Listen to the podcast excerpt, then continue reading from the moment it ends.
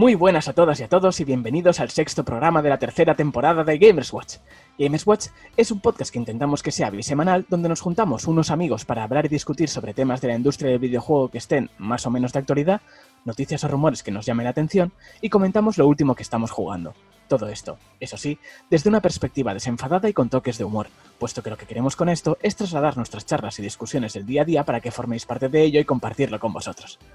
Como siempre, os recuerdo que podéis seguirnos en Twitter, en arroba GamesWatchPod, y nos podéis escuchar en iTunes, Spotify, YouTube, iBox y Anchor buscándonos como GamesWatch. Y tras esta introducción del podcast que tenemos siempre, dejad que de paso a mis compañeros que en esta ocasión vuelvo a contar con mis tres compañeros de siempre. Que vamos a empezar, por ejemplo, por Ralex. ¿Qué tal, tío? ¿Cómo estás? Muy buenas, pues bien, la verdad, este empieza a animar un poco la cosa a nivel lanzamientos eh, ya lo veis por ahí detrás, tengo el It Takes Two, que he jugado un par de horitas y bueno, ya lo traeremos al podcast cuando lo terminemos. Padiro ahora con Tarabro también está jugando novedades. Rafa también está ahora ya finalizando un juego que la verdad yo tengo muchas ganas de ver, así que igual de noticias ha sido un poco, no ha habido grandes bombazos, va poco a poco, pero de lanzamientos ya empieza a despegar esto y no sé, eh, me gusta que vaya siendo así porque el inicio ha sido bastante lento. Ya va siendo hora, que estamos ya en abril. O sea, quiero decir, a, fecha de grabación de esto quedan unos días, pero cuando esto salga ya estamos en abril, así que ya tocaba.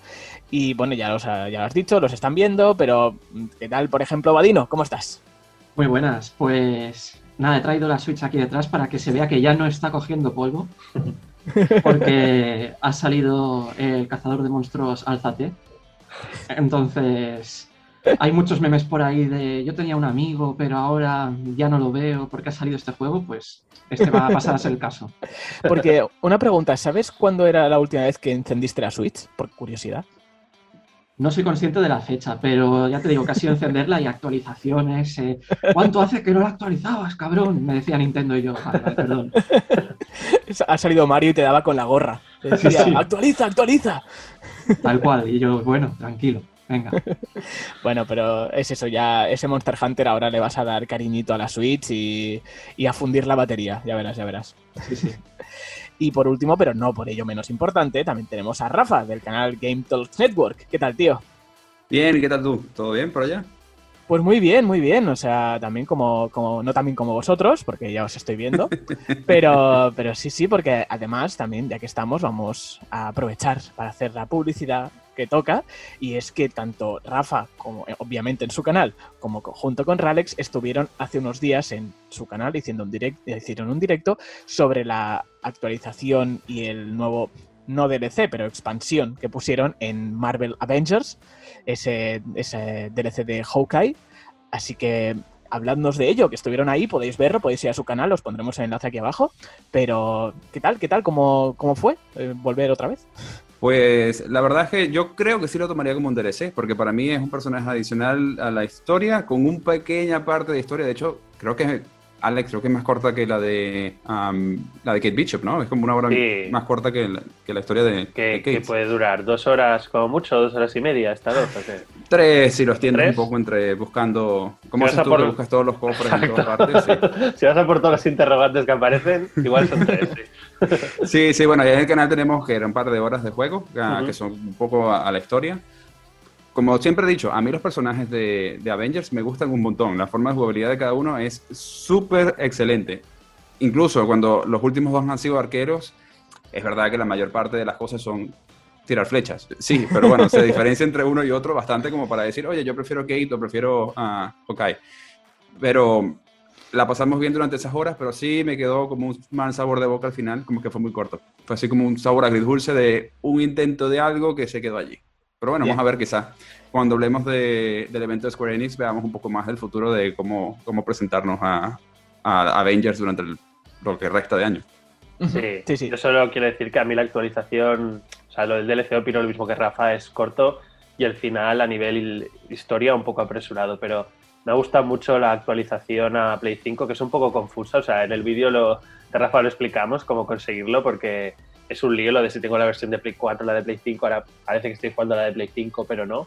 Pero una vez estás jugando la versión de Play 5, se nota mucho los tiempos de carga. ¿eh? Sobre todo eso, es que tardas 5 segundos. Ayuda un montón. Ayuda un montón. Además, hay que decir, no son los Avengers, es la retrocompatibilidad de Play 5 que es confusa. En general. Pero bueno, eh, de hecho, si no fuera por, por, Alex, yo creo que no logro tener la, versión de Play 5 y termino jugando con la de Play 4. Pero bueno, se, pudo, se logró. sí, sí. Qué guay, qué guay. Pues eso, si a alguien le interesa, ya sabéis, os emplazamos al vídeo que de, de, Rafa, de Game Talks Network, que ahí tenéis, podréis verlo, a ver si os interesa, si consideráis que podéis volver o no. Y lo dicho, ahora veremos porque hablaremos del evento de Square Enix, como ya ha adelantado también Rafa por aquí, que han dicho más cositas, pero ahora veremos.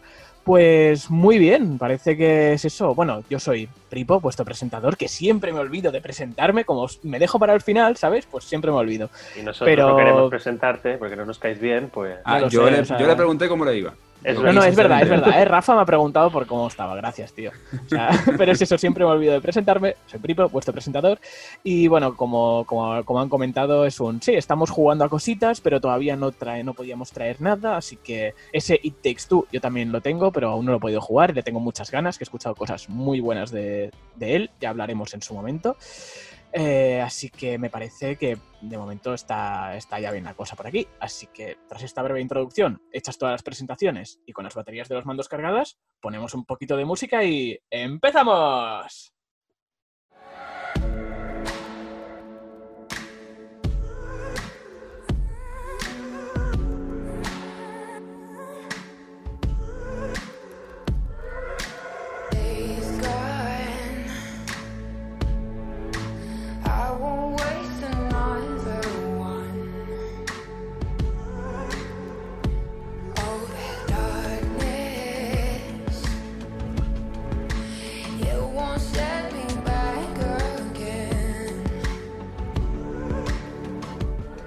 Como ya hemos avanzado en esta introducción, uno de los temas de los que vamos a hablar hoy es de ese Square Enix Presents del pasado 18 de marzo, que bueno, ya hace unos días, la fecha de grabación nos pilló ahí ahí, entre una grabación y otra, así que no, no hemos podido traerlo hasta ahora, pero vamos a repasar un poquito lo más importante que, que enseñaron, que ya avisaron, ya ellos dijeron, cuando presentaron el Square Enix Presents, valga la redundancia, ya dijeron, bueno, es para presentar el nuevo Life is Strange. O sea, ahí ya veníamos puestos sobre aviso, que no nos hiciésemos nada idas de olla, que principalmente iba a ser por eso. Y si os parece, pues yo creo que esta es de recibo empezar comentando este Life is Strange True Colors, que es eh, la nueva iteración de, esta saga, porque ya es, una saga de pleno derecho, creo yo. Vimos, eh, bueno, en el, eh, pudimos ver un tráiler sobre el juego que, bueno, en general sigue la tónica de tanto visualmente como un poco de la, trama. Eh, no es spoiler si, decimos cuál va a ser el poder de este que habrá de, la chica en este juego, porque ya se ve en el tráiler. Y es que en esta ocasión eh, la, chica que se llama Alex, si no me equivoco, como nuestro colaborador, eh, es nuestro colaborador, pero en chica y china. Eres tú. Yo la doblo. Pongo voz de. cambio mi voz y de repente es voz afeminada. Y el doblaje español es tuyo. Vaya. Es mío, es mío. Me lo has vendido. Oye, pues yo, yo digo que lo veamos, ¿eh? Escuchemos. Eh, eso, bueno, eh, la chica tiene. Lo que puede ver es las emociones del resto de, de la gente. Y bueno, en esta ocasión lo que tendrá que hacer es usar ese poder que tiene para averiguar qué ha pasado con su hermano, que pasa algo, eh, dicen que desaparece, que muere, bueno, algo ahí, y tendremos que averiguarlo. Eh, yo no he jugado todavía, los tengo pendientes, los Life is Strange. No sé si vosotros, los sois jugadores, los han gustado o qué. Sí. Yo solo he jugado el primero, pero muchas veces, bueno, muchas veces tampoco, eh, dos creo, pero bueno, me gustó lo suficiente como para volverlo a jugar, porque me lo jugué en su día por capítulos y luego al cabo de un tiempo me lo quise jugar del tirón, también por el platino, no nos vamos a engañar, pero faltaba un coleccionable y digo, va, lo vuelvo a jugar. Y a mí el primero me gustó mucho, pero em, los otros dos, digamos, el DLC, el Before the Storm y el Life is Strange 2, al final no, no están hechos por los mismos estudios, me refiero. El que hizo el Life is Strange, luego hizo el Life is Strange 2, pero el Before the Storm está hecho por otra gente. Entonces, que son los que hacen este True Colors. Eso es. Entonces hay como dos equipos y no he podido probar los otros, no sé si Rafa o Badino han podido, que nos digan si eran muy diferentes, era más de lo mismo. A mí el primero me gustó mucho, pero hasta ahora tampoco me llama la atención ni el DLC. Y el 2 me llama la atención, pero bueno, mm, como ha habido tantos juegos, no, cuando baje de precio lo pillaré. Sí, yo también he jugado solo el 1 y el 2. y a, mí es uno de los juegos de este tipo de narrativas que es creo que entre los mejores, porque además las temáticas que utiliza son temáticas poco comunes en los videojuegos, son más centradas, más maduras y utilizan los poderes y la forma de jugabilidad del, que tienen los personajes principales. Entonces, um, yo lo recomiendo mucho por eso, porque son historias que valen la pena sentarse, no es algo que sea como, ah, voy a sentar aquí a que me entretengan y, y apagar el cerebro durante dos horas a jugar, sino que te lleva por una narrativa real de crecimiento de los personajes y de, además que siempre tienen un misterio detrás de qué es lo que pasa, por qué pasa y que te lleva a un crecimiento de los personajes y creo también un crecimiento de tu forma de ver algunas cosas y realidades que ocurren eh, en nuestro mundo. Y el primero fue un poco más centrado en una relación entre, entre dos chicas, entre dos mujeres. El segundo es una relación de hermanos y cómo ese, ese eh, como esa protección que tiene un hermano sobre el otro, sobre el hermano mayor sobre el hermano menor y cómo es esa relación entre ellos y que dentro de todo nosotros, algunos de nosotros podemos sentirnos identificados con algunos de ellos y por eso creo que son juegos que vale mucho la pena jugar como, como narrativas porque te, te llaman a, a, reflexionar y a ver más allá de lo que son los sentimientos y algo que normalmente los videojuegos no se hace, se hace más en las películas y en otros tipos de medios como libros, películas, eh, incluso audiolibros o audios. Pero en los videojuegos se está todavía naciendo tipo de tópicos. Sí, ¿Tú, Vadino? Bueno, no, no, no, eso quería decir una chorrada, que un detalle importante del 2 que me parece curioso, y ahora dejo a Vadino, es que tú no llevas a la persona que tiene poderes, sino que llevas al hermano mayor, que es como de aconsejar al, al, pequeño que es el que tiene poderes, que eso me parece también un giro interesante. Pero bueno, no lo he jugado aún, pero bueno, es lo que más me llama la atención. Así que, Vadino, adelante. No, yo he jugado al 1 y al Before the Storm. Eh, dije que había jugado al 2, pero porque yo el 2 lo confundí con el Before the Storm. Pero luego estuve buscando y vi que eran dos hermanos y dije, uy, no, no, a mí esto no me suena. Entonces, no sé si yo jugué al 1 y al Before the Storm. Eh, a ver. En mi opinión, siempre es un poco más de lo mismo, ¿no? Pero que no implica que esté mal, ¿eh? O sea, pero la temática siempre es eh, una historia de misterio a resolver eh, con dos adolescentes de jaja soy adolescente y vivo en un pueblo de mierda donde soy una incomprendida. bueno, pero porque supongo que es también un poco el público al que apuntan, o sea, en general en el sentido de que el, un público joven, ¿no? Que estas historias les llaman más y tal, o sea, con lo cual lo veo lógico, pero sí. Pero sí, sí. sí. sí y bueno, no, no, sé cuál es el poder del 2, pero parece que, que los poderes cada vez los van nerfeando más. Bueno, el poder del 2, eso sí que es más spoiler, porque creo que hasta que no avanzas la trama no lo ves. O sea, no es del um, inicio, me parece. ¿no? Bueno, yo diría que al principio lo más o menos puedes ver algo. De uh -huh. hecho, hay un pequeño. Bueno, no es un DLC, es como un pequeño juego que te hace la introducción a. Eh, a Captain Spirit. Que es gratis, que es gratis sí. este juego. Uh, uh -huh. Todavía debe estar disponible. Supongo, sí, sí, sí. sí, sí, sí lo Recom está, lo está, recomiendo sí, jugarlo porque vale la pena. Eh, te da un poco de abreboca a lo que es el mundo y cómo es la narrativa. Ah, y allí ya te dicen qué, qué, es lo que pasa, qué tipo de poder utilizar vale, el, vale. el, hermano menor. Y, y, bueno, no sé, levitar al principio, luego pueden pasar otras cosas y se complica, pero... Entonces sí. yo entiendo que, bueno, Vadino a ti dices que, bueno, que no te llamo, o sea, que acabaste no, un no, no, cansado. O sea, yo, yo que, o sea, lo, lo, he dicho desde un tono quizá que parecía que no, pero a mí me gustó, me gustó el 1, el Before, the, Before the Storm este me, me aburrió un poco más, no lo voy a reconocer, uh -huh. o sea, lo voy a reconocer. Pero una pregunta, Vadino, el, el, el Before the Storm tiene algún poder? Porque yo entiendo que la chica protagonista no tiene ninguno. Nada, nada, no tiene nada. Exacto, es más, es más drama, drama adolescente. Historia, esa historia. Es, es, el drama adolescente de, de bueno, de, del uno, de cómo se conocieron. No, la Chloe, ¿no? La Chloe puede ser. Sí, sí la, la, protagonista amiga, la es la, la sí. Chloe. Bueno, novia, cómo... novia no, lo decides tú, ¿eh? Exacto, yo he dicho amiga, por eso. Ah, Sí, sí. Es, de, es, de, cómo conoció a la, a la que, sí. bueno, a la que investigas en el 1. Para mucho, sí. Sí, es precuela totalmente. Pero entonces yo entiendo que a los tres os interesa este, lo vais a comprar de salida, os esperaréis, por, por ejemplo. Mm, no sé si de salida. Uh, tengo que ver un poco más. Eh, uh -huh. También esta vez hacen una cosa muy distinta que han hecho en los juegos anteriores, que ya este no es episodio, es con, sale todo en conjunto. Esto, mm, era, esto es una gran diferencia que tiene con respecto al, al, a los anteriores.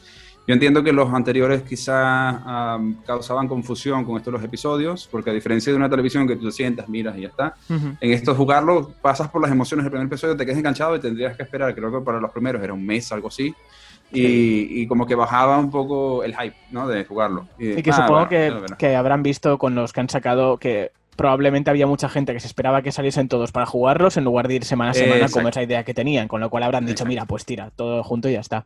Sí, es que la- las ediciones físicas estas que sacaban al final, yo por ejemplo tengo la del Life is Strange 1, vendieron bastante bien, se ve. Entonces, es que son juegos, es lo que dice Rafa, es mejor te Claro. esperas el final y aunque esté por capítulos, lo juegas del tirón. Sí. Y también destacar la música de estos juegos, es muy buena, ¿eh? O sea, Sí. es música, no son canciones conocidas y Son indies todos, sí. son indies, pero las, eh, las meten muy bien en, en la historia, o sea, están muy, muy integradas, ¿no? Es, a veces hay juegos que te ponen una música y dices, se nota que está puesta aquí pues para molar o para lo que sea aquí. Bueno, Sí. con las ediciones co- que comentas, estas que, perdona, eh, Sí. que eran así todo, venía la banda sonora. Eso O sea, es, sí, sí, sí. sí. Ah, es verdad, es verdad. Esa Ujú. parte del, del deluxe. Y Sí, no quiero, bueno, voy a utilizar una palabra super de marketing, pero es que te hace más inmersiva la experiencia.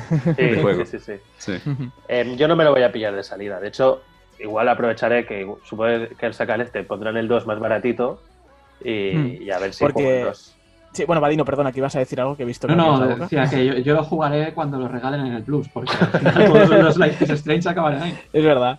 Eh, no, yo iba a comentar que no tiene fecha todavía concreta, han dicho septiembre, pero no hay día, o sea, de momento está ahí.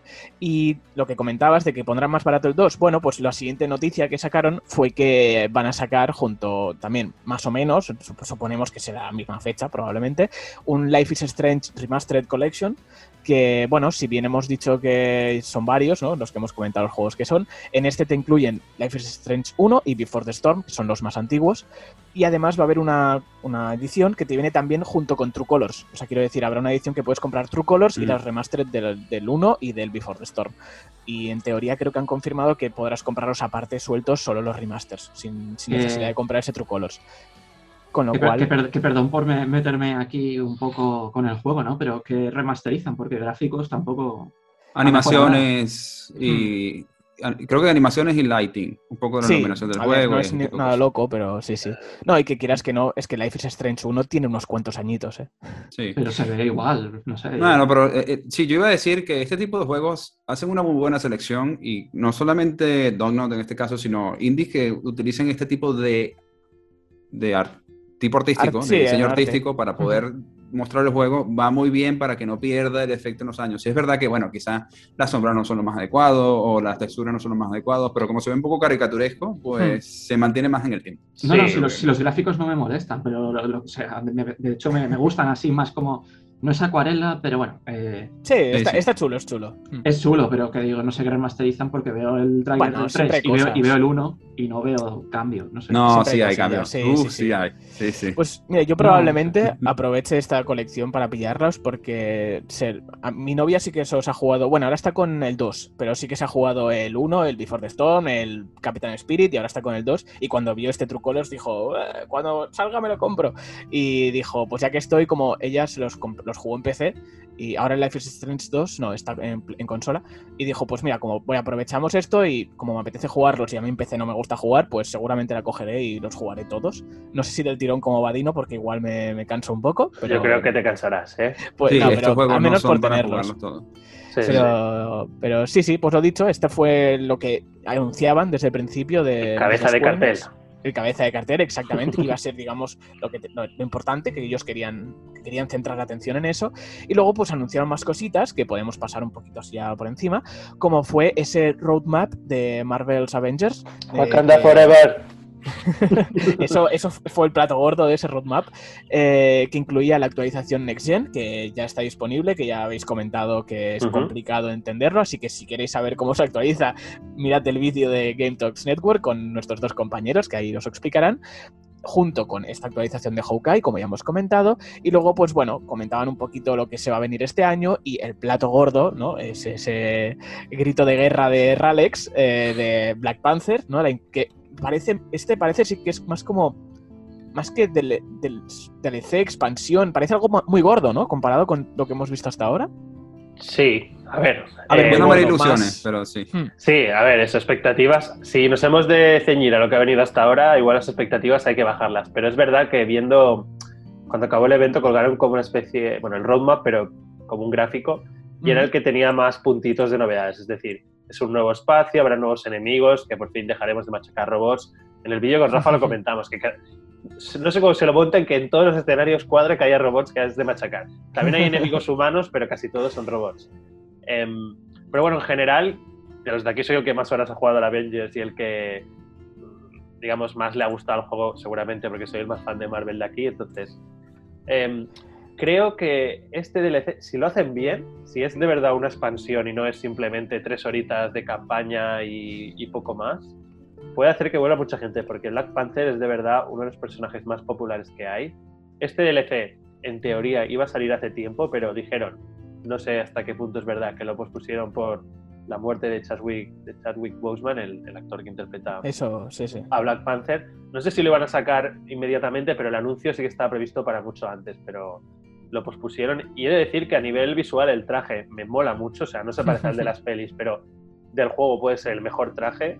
Bueno, pero es que eso que han hecho, han ido variando junto con cómics, películas, tienes ahí una mezcla de los trajes que son guays, son todos muy chulos. Bueno, yo, no quiero hacer todo el tiempo referencia al video, pero ahí hablamos bastante de todos estos puntos y de los trajes y todo. A mí particularmente hay trajes que me parecen disfraces de Halloween, pero bueno. El de Black No, no, no, no es de Black Panther. Ah. Me refiero específicamente a algunos de Thor y algunos Bueno, sí, algunos sí, sí, sí, pero el de Black Panther está chulo, sí, está chévere.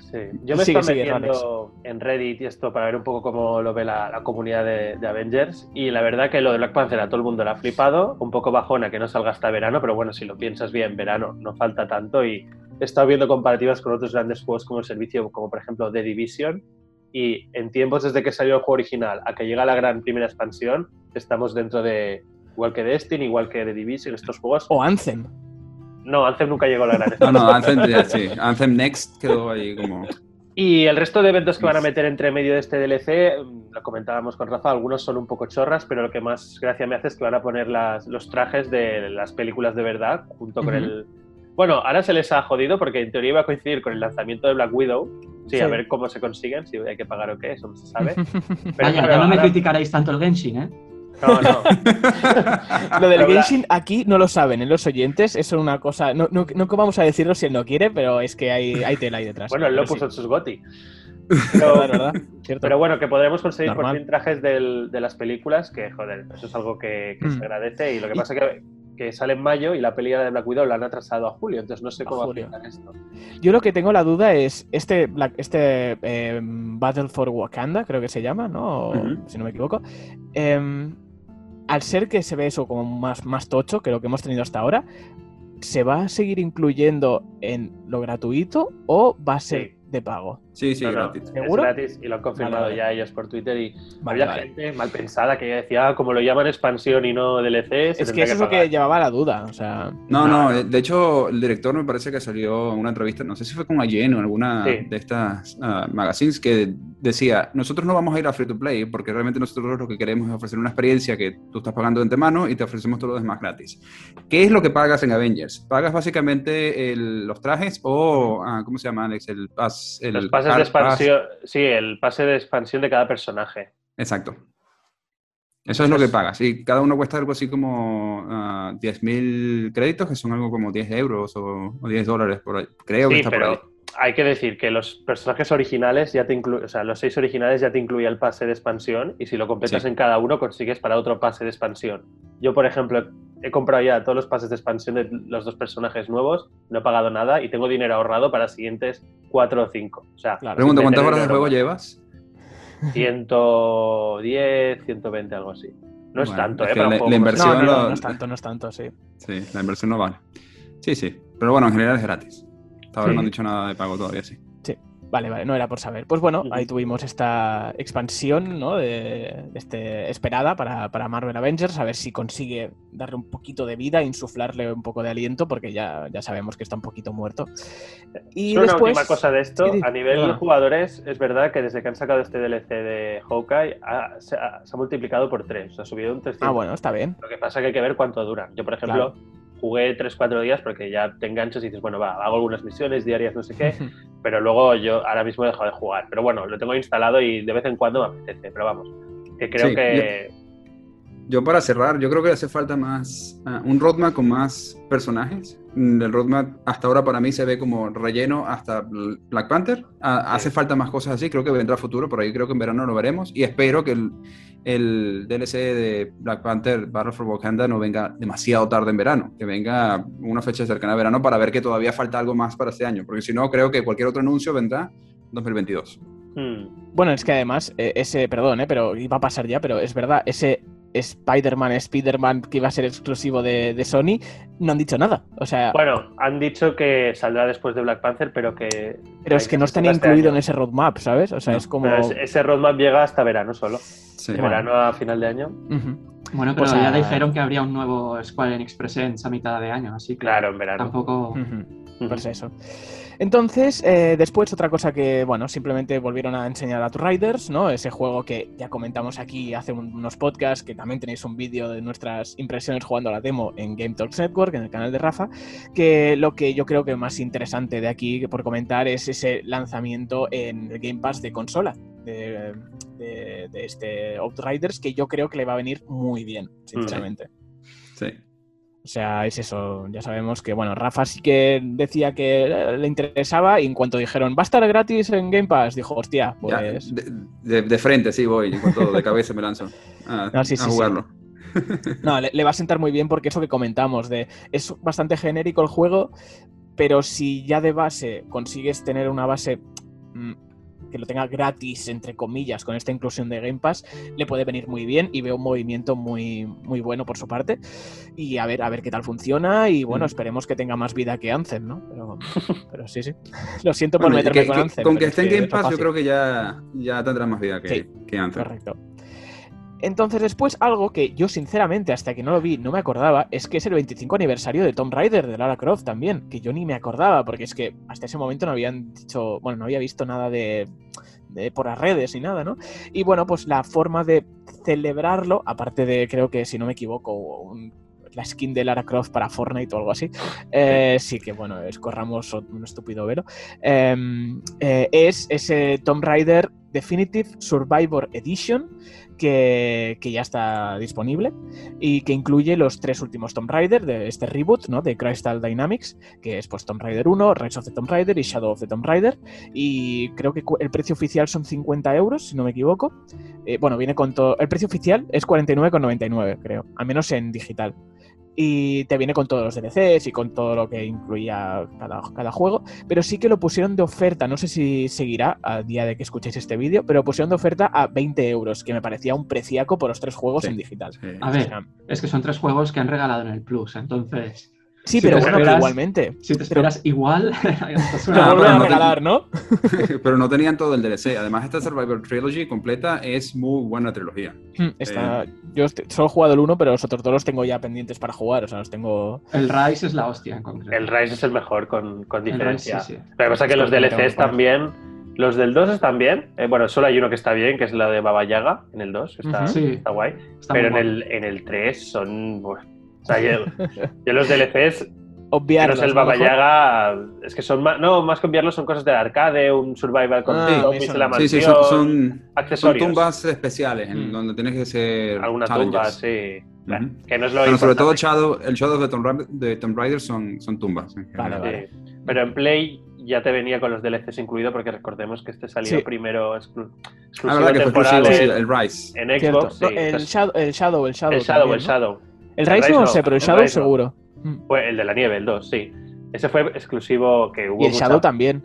El Shadow no, es el de. No, el Shadow, no fue exclusivo. El Shadow no fue exclusivo. El Shadow sí que fue, ¿eh? pero bueno, ahora estamos. No, no, 100% vale, vale. que no. Vale, vale, vale. Yo juraría que sí, pero me he equivocado. Entonces, eh, en Play ya salió con todos los DLCs incluidos. O sea, la edición base ya viene con los DLCs, pero bueno. Que yo les recomiendo mucho. Por 20 euros es una ganga y, y eso, no tengo mucho más que decir. Dos platinos. A ver, pero a mí lo único que me molestó de esto es que es un, bueno, decimos de Nintendo con los aniversarios, pero también Square Enix, eh, pues con sí, este Tomb sí. Raider que no, es no una... quieras defender lo indefendible, porque una diferencia es que te salen los tres por 20 euros y no te hacen el Skyward HD, toma 70 euros. Es no, no, no, que no estoy defendiéndolo, simplemente digo que igual que, que, que, hace esto, es un 25 aniversario de Tomb Raider, que es, coño, es una saga muy importante dentro de los videojuegos, o sea, importante en el sentido de que tiene mucho peso y es muy conocido el personaje de Lara Croft aunque haya tenido rachas mayores y menores. Eso es verdad, Es pero como icono, Lara Croft, Sí, sí, sí, sí, no. Lo que yo quería decir Creo es que no hay una mujer más conocida en el gaming que ella. No, No, correcto. Pero esto de los aniversarios a mí, sinceramente, me parece un poco chorrada, porque al final, sí, cada cinco años hay un aniversario, pero no es que los Bueno. juegos, es que la gente siga jugando, o sea, van sacando nuevas entregas, me refiero. Mm, Cada cinco años, y de aquí cinco será el 30 aniversario, y diremos, ¿qué van a hacer? ¿Te crees que de aquí cinco años van a haber muchos más juegos de Tomb Raider? No, igual sale uno Bueno, más. Bueno, pack con pues- los cuatro. No, o sea, es que Sí, bueno, lo sé, que pasa es que la que- gente tiene muchas expectativas con los números Sí. 5, 10, 25 y ahora vendrá el 50. Creo que el 30 no, ¿verdad? Cuando Pero sea el que en el- 50 aniversario, igual. Sí, pero que en el caso de los videojuegos, viejos. cinco años no es nada. O sea, en cinco años te da tiempo a sacar una entrega más. Que da gracias si de aquí cinco años te sacan otra entrega y esa es la Sí, celebración del 30 aniversario. Creo que la gente lo que tenía expectativas es que hicieran un remaster del primer, del original, del, del Tomb Raider original. mm. Sí, O, o Bueno. un remake mejor que un Sí, remaster. sí, sí, pero claro. bueno. Es que un bueno. videojuego no es algo que se haga de un año para el otro. Es que la gente ha de Ah, no, joder, yo pensaba que con así. Sí, esto es como los churros. Tú pones en la maquinita y van saliendo Tomb Raider, Pokémon, Final Fantasies. Bueno, Bueno, hay, compañías que hacen eso, ¿eh? Sí, Aún así, aún así no es, no es de un año. Aún así son tres estudios distintos trabajando durante tres años en un juego. No, los de deportes, dice, ¿no, Badi, no? ¿Eh? No sé si te refieres a los FIFAs, los CAS, todos estos. Sí, Bueno, sí, sí, sí. Esto sale sí. uno cada año. Ah, bueno, a ver. Pues sí, nada. I, I stand corrected. Tienes razón. Entonces, bueno, Incluso simplemente, si os parece... No, que Call of Duty es lo que decía Rafa, ¿eh? Son diferentes estudios. Pero bueno, sí, sí. Bueno. eso- seguimos, seguimos. Sí, os parece que avancemos, que así queríamos hacer esto rápido ya que nos estamos aquí liando. Simplemente, eh, Balan Wonderworld, que también, que ya lo comentamos, trajimos aquí la, Fuera. yo la demo. Eh, bueno, nada que añadir, simplemente que sigue teniendo la misma mala pinta que tenía la demo, o sea, ese juego no hay por dónde cogerlo. Pero esto es buenísimo. Sí, pues tráenos una review, ¿vale, Vadino? ¿Te parece? En la Switch, en la Switch, que es En donde la va Switch, mejor. además en la Switch, por favor. No he visto ni de qué va, es broma, ¿eh? No, no, pues mira, te emplazo que, a que lo mires y que lo compres en Switch y nos lo traigas. Y Pipo te lo compra. Exacto. Venga. Y eso, pues simplemente que tiene muy mala pinta. Y ya eh, algo que, también, que vimos, ¿no? Y que también fue un poco la sorpresa, quitando este Life is Strange True Colors, fue Forspoken, Forspoken, que es eh, antes conocido como Project Asia, Asia, eh, es como sea, que lo vimos en la presentación de PlayStation 5, si no recuerdo Sí. mal, del año Sí. pasado, de julio del año pasado, que al principio cuando lo enseñaron recuerdo que la gente decía, es el nuevo Final Fantasy, que porque claro, ¿qué pasa? Usa el Luminous Engine, que es el que usaba Final Fantasy XV, si no me estoy equivocando, y Correcto. claro, visualmente se parecía un montón. Y bueno, hemos podido ver un poquito más, ¿no? Hemos visto también a la protagonista, que es algo que es, es- bueno, es, trata sobre magia y la chica como que aparece en ese universo eh, de fantasía, ¿no? O sea, no sé, la verdad es que visualmente se ve, se ve súper bien, o sea, las cosas como son. Sí, Y bueno, Final Fantasy XV también visualmente era, era muy chulo, aunque tenga ya unos años. Y no sé si a vosotros os llama la atención. eh, bueno, no tiene fecha, en principio es para el año que viene. eh, va a salir Play 5 y PC. Y no sé, eso, ¿vosotros qué os pareció? Mm, Primero que el Rafa. 2020...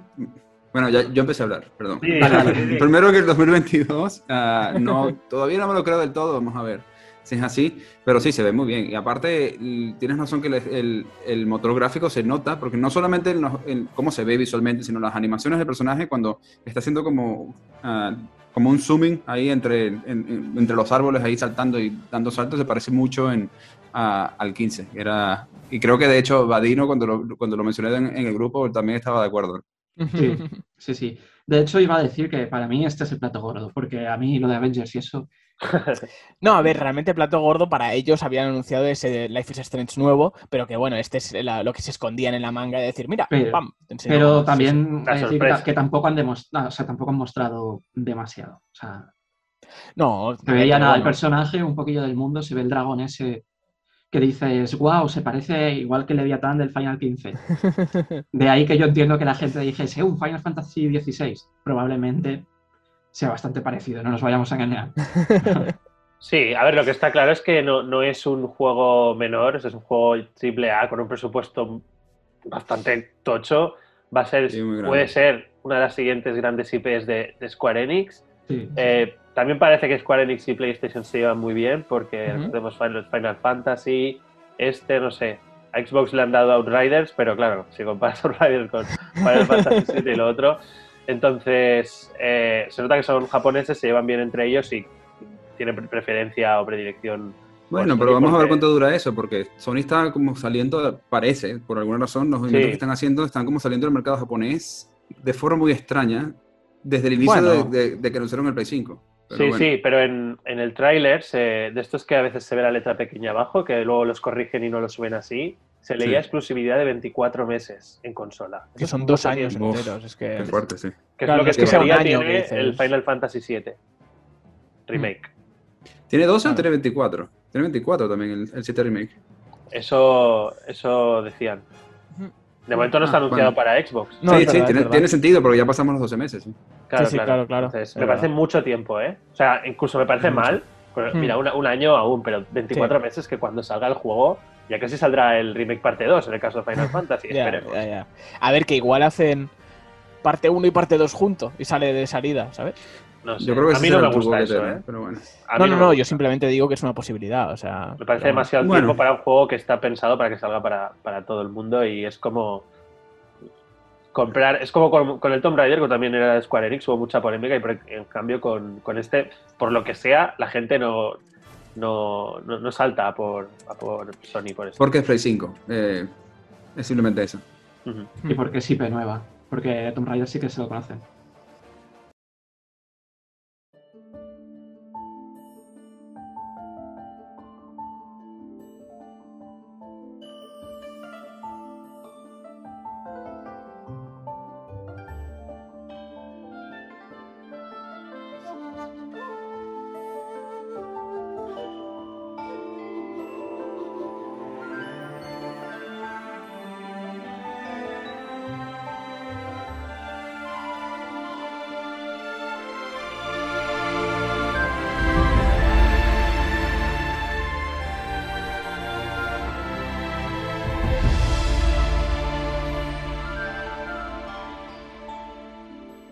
Y hoy algo que nos interesaba traer era la situación de la generación, ya no es Next Gen, es Actual Gen de consolas, que tras seis meses desde su salida, porque sí, a fecha de que salga este vídeo ya hará seis meses de, ambas, tanto de la consola de Microsoft Xbox Series X barra S y PlayStation 5. Queremos comentar un poquito cómo vemos, cómo está, cómo está la situación hasta ahora, el futuro de cara a este año, a estos meses que quedan, y, poner un poco en común las sensaciones que nos, que nos ha dado. Creo que estamos viendo, que sí que es verdad que sabemos que era todo un, es una situación muy anómala, ya lo hemos comentado más de una ocasión por todo el tema del COVID, que la cosa sigue todavía ahí, a pesar de que ya ha pasado un año. Y, por ejemplo, em, preguntarnos si nos arrepentimos de habernos comprado, en nuestro caso, que sí nos hemos comprado, las consolas de nueva generación, ¿Tú, Ralex, mm, que tienes Play 5, te arrepientes de haberla comprado de salida? O... A ver, arrepentirme no me arrepiento porque además yo como jugón que soy es que cada vez que sale una consola estoy súper ilusionado y, solo por la, felicidad que me dio el día de comprarla, llegar a casa y eso ya me lo compensa. Ahora, eso valió los 500 euros. Para mí, no, no, en serio, para, para mí sí.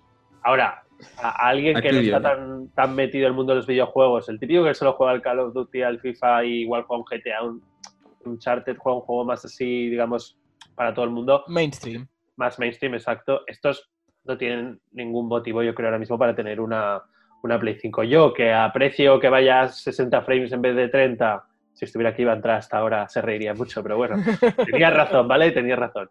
Em, yo que, yo qué sé, si puedo jugar a juegos un poco mejor en consola, porque a mí jugar en PC no, no me gusta, pues no, la respuesta es no me arrepiento, aunque creo que no ha estado muy justificado en cuanto a lanzamientos, pero yo súper encantado con mi Play 5 y jugar juegos ahora lo máximo que puedo. Yo por suerte sí que tengo una tele 4K que puedo ver juegos en condiciones, digamos, ¿no? Que también creo que es una de las cosas que ayuda a querer dar el salto, ¿no? Entonces, pues yo no me arrepiento. Y a, ti, Batino, no te voy a preguntar porque no las tienes. Te voy a, te voy a preguntar luego, pero tú, Rafa, que tienes ambas. Em, Para mí esta pregunta, y esto es por esta generación específicamente, porque las generaciones pasadas no eran así, con la retrocompatibilidad. Pero para mí, que me hacer esta pregunta es como que me pregunte, ¿vale la pena que te compraras la última tarjeta gráfica que salió? Para mí la respuesta es sí, pero por razones similares a las de Alex. Ah, y es que quiero el mejor desempeño, el mejor rendimiento y la mejor experiencia que pueda tener de mis juegos, básicamente. ¿Qué, ¿Qué experiencia he tenido con las consolas? Bueno, la que más he jugado, sin ninguna duda, es Xbox. ¿Por qué? Por el Game Pass. Y yo sé que suena tonto y suena cosas de marketing, pero es que la cantidad de juegos que he podido probar allí, comparado con lo que pudiese podido jugar con el PlayStation, no tiene comparación. Por ejemplo, juegos tipo Spirit Fader, que es un juego indie que llama mucho la atención y que estaba allí, yo no lo hubiera comprado, o sea, es que no lo hubiese probado, pero gracias al Game Pass lo hice. Y así muchos otros juegos pequeños que he podido ir probando y he podido ir utilizando. Y otros juegos que no son tan pequeños, por ejemplo, a mí siempre me gustó mucho Dirt, ah, en este caso salió Dirt 5 junto al lanzamiento de las consolas. Yo no lo compré de, de, lanzamiento porque dije, bueno, es un, un, juego de carros, de carrera, que sí, me gusta, me gusta un montón, pero no voy a, no voy a invertir mis 60 dólares o mis 60 euros en eso. Ahora, y luego salió en Game Pass, y de hecho es uno de los juegos que más he jugado en Xbox de, de esta nueva generación. Sí, pero... Específico. Bueno, perdona, perdona, Didi. Te iba a Entonces, por, por, eso para mí la, la, pregunta va a... Se me asemeja mucho con el hecho de haber cambiado de tarjeta gráfica por una mejor. Que uh -huh. tengo juegos exclusivos que solo puedo jugar yo. No, alguno que otro, por ejemplo de Medium, que solo puedo jugarlo uh -huh. en, mi, en mi Xbox. Uh, y los juegos de PlayStation como Miles Morales, que me gustó un montón, uh, también los puedo jugar en Play 4 y el único que no, que de hecho no jugué yo porque no son de los míos, que es el Demon Souls, pues tampoco lo tengo. Entonces, si voy a la experiencia de si hubiese, me hubiese quedado por fuera si no tuviera las consolas, creo que no. Porque de hecho, creo que ninguno de los juegos que he jugado, uh, o muy pocos, no se me ocurrió ninguno así, top of my mind, de, que sea solo de la nueva generación. Uh, pues si solo me rijo por eso, no vale la pena. Pero para mí y para una persona como yo, que le gusta tener la mejor experiencia posible, es que incluso teniendo las dos, para mí vale la pena. Aparte de que razones obvias de que tengo el canal y tengo, quiero compartir y quiero utilizarlo en claro. las últimas generaciones que pueda tener, que es una razón muy específica de mí, pero bueno, no, cualquiera de las dos. Y como te digo, la que más he jugado es Xbox por eso mismo, por la retrocompatibilidad y la facilidad.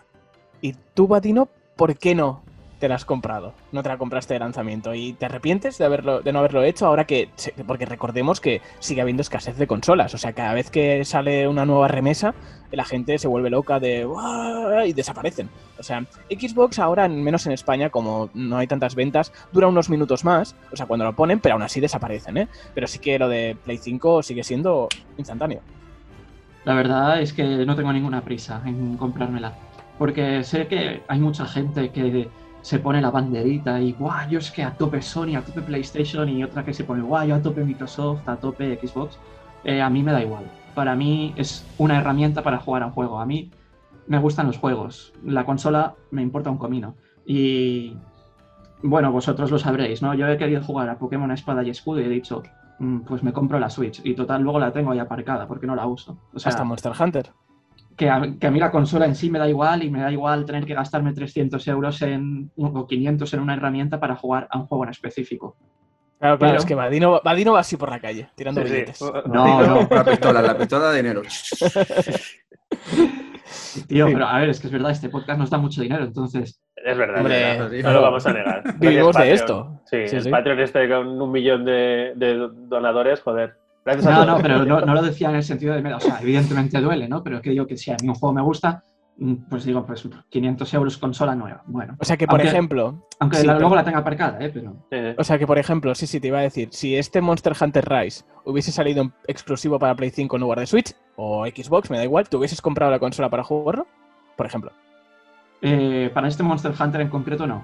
Vale. Este es porque ya la tenía. Uh -huh. Vale, no, no, bueno, digo, yo, qué sé, digo, por preguntar. Bueno, pero el Igual- próximo, el World, World 2, por ejemplo. En ese sí. Ahí sí que vas a caer, ¿eh? Porque, Porque- claro, a ver. Tampoco quiero hablar, hablar mucho ahora de Monster Hunter porque, bueno, esto ya se hablará si Sí. se habla, pero hay cosas que no me gustan que son cosas que vienen de- del hecho de estar en Switch. Si no estuviese Claro. en Switch, no pasarían esas cosas. Es normal. Yo es que en mi caso eh, es eso, es un... A ver, yo no me arrepiento, o sea, respondiendo a mi propia pregunta, eh, aunque sea, suene egocéntrico, eh, no, no me arrepiento de, de haberla comprado porque, bueno, yo en mi caso sí que fue por tema de un trato que tenía con mi novia y fue un, bueno, pues cuando salga Play 5, eh, tú te, queda, te compras Play 5 de salida, yo me quedo la Play 4 y así, bueno, Te la compras Fue- tú, quieres decir, no tu novia. Eh, sí, sí, claro. O sea, yo me. o sea, esa era su novia diciéndole a él. Ah, Exacto, vale. gracias. Rafa lo ha entendido. Un poco de roleplay. Yo pensaba que era que la novia se compraba la Play 5, pero era para Ipripo y ella se Sí, quedaba sí, con sí. la Play 4 vieja. Ojalá el negocio del siglo. Buen trato. No, pero lo que pasa es que como Play 4 sí que la compramos a medias en su momento, pero la tenía yo en mi casa. Claro, que ella me dijo, mira, la compramos a medias, es de los dos, pero te la quedas tú por ahora, ¿no? Joder. Y cuando compré, cuando salga Play, el trato era cuando salga Play 5, tú la tienes la Play 4 en exclusiva hasta que salga Play 5, cuando salga, tú te la compras, te gastas tu dinero y me quedo yo la Play 4. Y fue un, bueno, Ah. ok, me parece bien. Entonces, con lo cual es un, claro, yo tengo Play 5 por eso, porque tenía este trato hecho, ¿no? Y no me arrepiento de haberla comprado porque sí que la estoy usando. O sea, ahora, bueno, a- veces más, a veces menos, ¿no? Pero sí que la estoy usando. Lo que pasa es que sí que no la estoy usando para juegos ex- exclusivos. Y no estoy sacando todo el provecho que está sacando Ralex, por ejemplo, con, con su tele 4K y como ha comentado, y le gusta verlo todo a, toda leche. Claro, yo realmente estoy jugando juegos de Play 4 en Play 5. Sí que en general, si tienen mejoras y todo el rollo, pues, pues los juego mejor. Pero bueno, que si podría haberme quedado con la Play 4, sí. En mi caso no me afectaba. O sea, simplemente es un. Fue más por circunstancias de la vida en ese momento que me la tuve que comprar. ¿Estoy contento? Sí. Pobre tú, No. pobre de ti. ¿Verdad que sí? Pobrecito. Mira, mira, mira, espera, voy a sacar un billete y me, me enjuago las labios.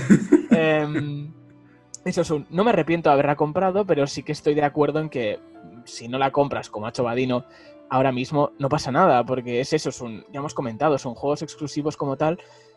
Tuvimos en Play 5 Dem- Demon Souls, que también no es un juego. Además, a ninguno de los cuatro nos gustan los Souls. O sea, si no me equivoco, o sea, con lo cual es como fail absoluto para este podcast, pero es un fue el, el- el- un poco el estandarte ¿no? de Play 5 en ese momento, quitando Miles Morales, que al ser un juego tan cortito era una experiencia, pero no aportaba lo que se supone que aporta un juego exclusivo como tal, eh, porque además, además salía en Play 4.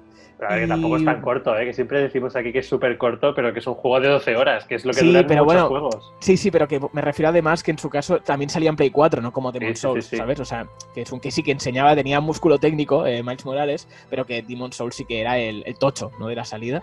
Y bueno, el pero. caso- No, pero que creo que aquí es importante lo que decía Rafa de si te compras una Play 5 ahora, que el juego estandarte técnico, por ejemplo, Miles Morales, es muy buen estandarte técnico. Me Sí, refiero, sí, y hemos de cambiar la mentalidad de exclusivos y de... Ahora los- las consolas, con la salida de la Pro y de la Xbox X, no series, One X. One, X, One X. sí. ya vimos que es un poco como los móviles, ¿no? Que no tenemos que esperar ocho años para la siguiente generación. Que si quieres jugar algo mejor, no, no es para jugar a juegos exclusivos, es para jugar mejor a los juegos que ya ibas a jugar. Entonces, Miles Morales para mí es un muy buen juego de lanzamiento de Play 5 porque Sí. tiene un ray tracing que está súper bien. Eh, ir con Spider-Man, bueno, con Miles Morales, eh, Ah, ¿es con la Spider-Man? ciudad a 60 frames. Sí, es Spider-Man. Sí, sí, a claro. 60 frames por segundo. Pero, pero es que vosotros lo estáis defendiendo como es que se ve mejor, pero claro, y se juega. yo, cua- mejor. yo, yo- yo tengo, y evidentemente se ve mejor y se juega mejor, pero yo y la gran mayoría de usuarios que estamos acostumbrados a jugar a nuestros 30 FPS tal, y sin haber tenido que probar ese salto de calidad, pues actualmente nos da igual ese salto. Es que a mí también me daba igual. A mí también me da igual hasta que lo probé. ¿eh? O sea, yo me reía que es eso. cuando decía, ah, 60 frames en PC, no, es que no quiero jugar con vosotros o no sé qué. Y decía, Sí. "Ah, tío, pero juega con nosotros. Pero no, no. Es que, De es verdad que de se eso se trata.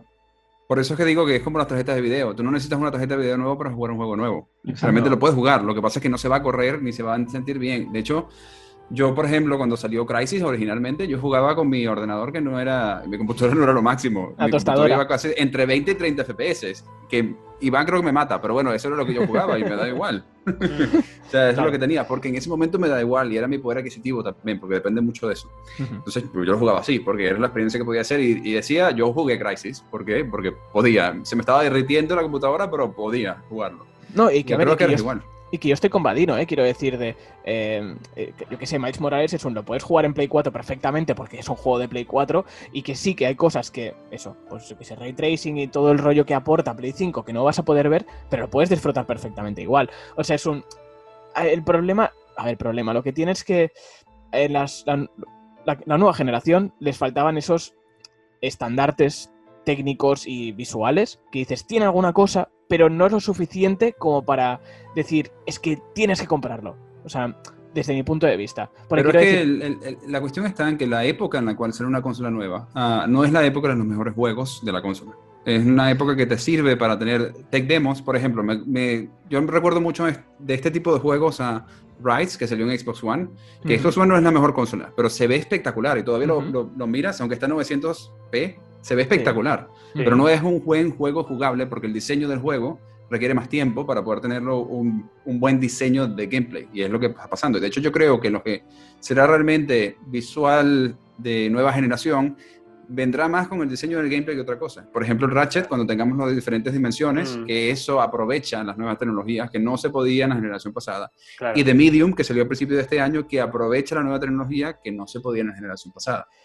A nivel de gráfico, ahí mejores cosas. Es que a nivel gráfico yo creo que ya hemos llegado a un punto que ya todo se ve súper bien. O sea, es que no, yo no necesito mejora gráfica. No, todo lo que quiere y tiene dinero. Lo, mismo, lo mismo decíamos en Play 1 y ahora te pones no, de Play 1 y dices, vaya puta mierda. No, no decíamos lo mismo porque cuando tú veías la CGI del Final Fantasy VII decías, ojalá se viera así todo el juego. Ahora se ve así todo el juego.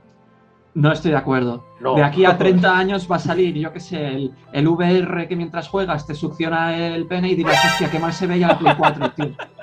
A ver, a ver. Eso igual ya salido, Eso no tiene ¿eh? nada que ver ¿eh? con la jugabilidad. O sea, eso ya es eso para, aparte. Eso es no, pero es que es verdad. Todo, eso, es, eso, es, inversión, Vadino. Todo, todo, lo que llega en el futuro, cuando vuelves para atrás, dices, hostia, qué mal se veía esto. Y, es, y, en, y en, su época decía, sí, se ve como la vida real, qué guapo. Sí, pero yo veo gente que me dice, es que claro, cuando pasé de Play 2 a Play 3 vi un cambio de gráficos brutal y ahora de Play 4 a Play 5 no lo veo yo. Normal, es que has pasado de una resolución de mierda al HD, ahí un cambio muy bestia, pero ya llega un punto que pasar de 4K a 8K apenas se percibe, es decir, a nivel resolución por lo menos lo que es el techo más o menos ya lo tenemos porque no, y sí, de aquí 30 años, pero es que de aquí 30 años me da igual. Y, que ya no vale nada, porque ahora viene la inteligencia artificial que te lo sube, ah, aunque sea, el juego sea 400p, te lo sube a 4K. Entonces... Sí, pero yo lo que quiero decir es ya no solo a nivel visual, que vale, estamos de acuerdo, aunque obviamente los, los saltos cada vez son más pequeños en ese sentido, porque ya se ve todo muy bien y tal. Eso, ahí yo estoy de acuerdo. Lo que pasa es que es un. Yo estoy muy contento con que Play 5 sea retrocompatible.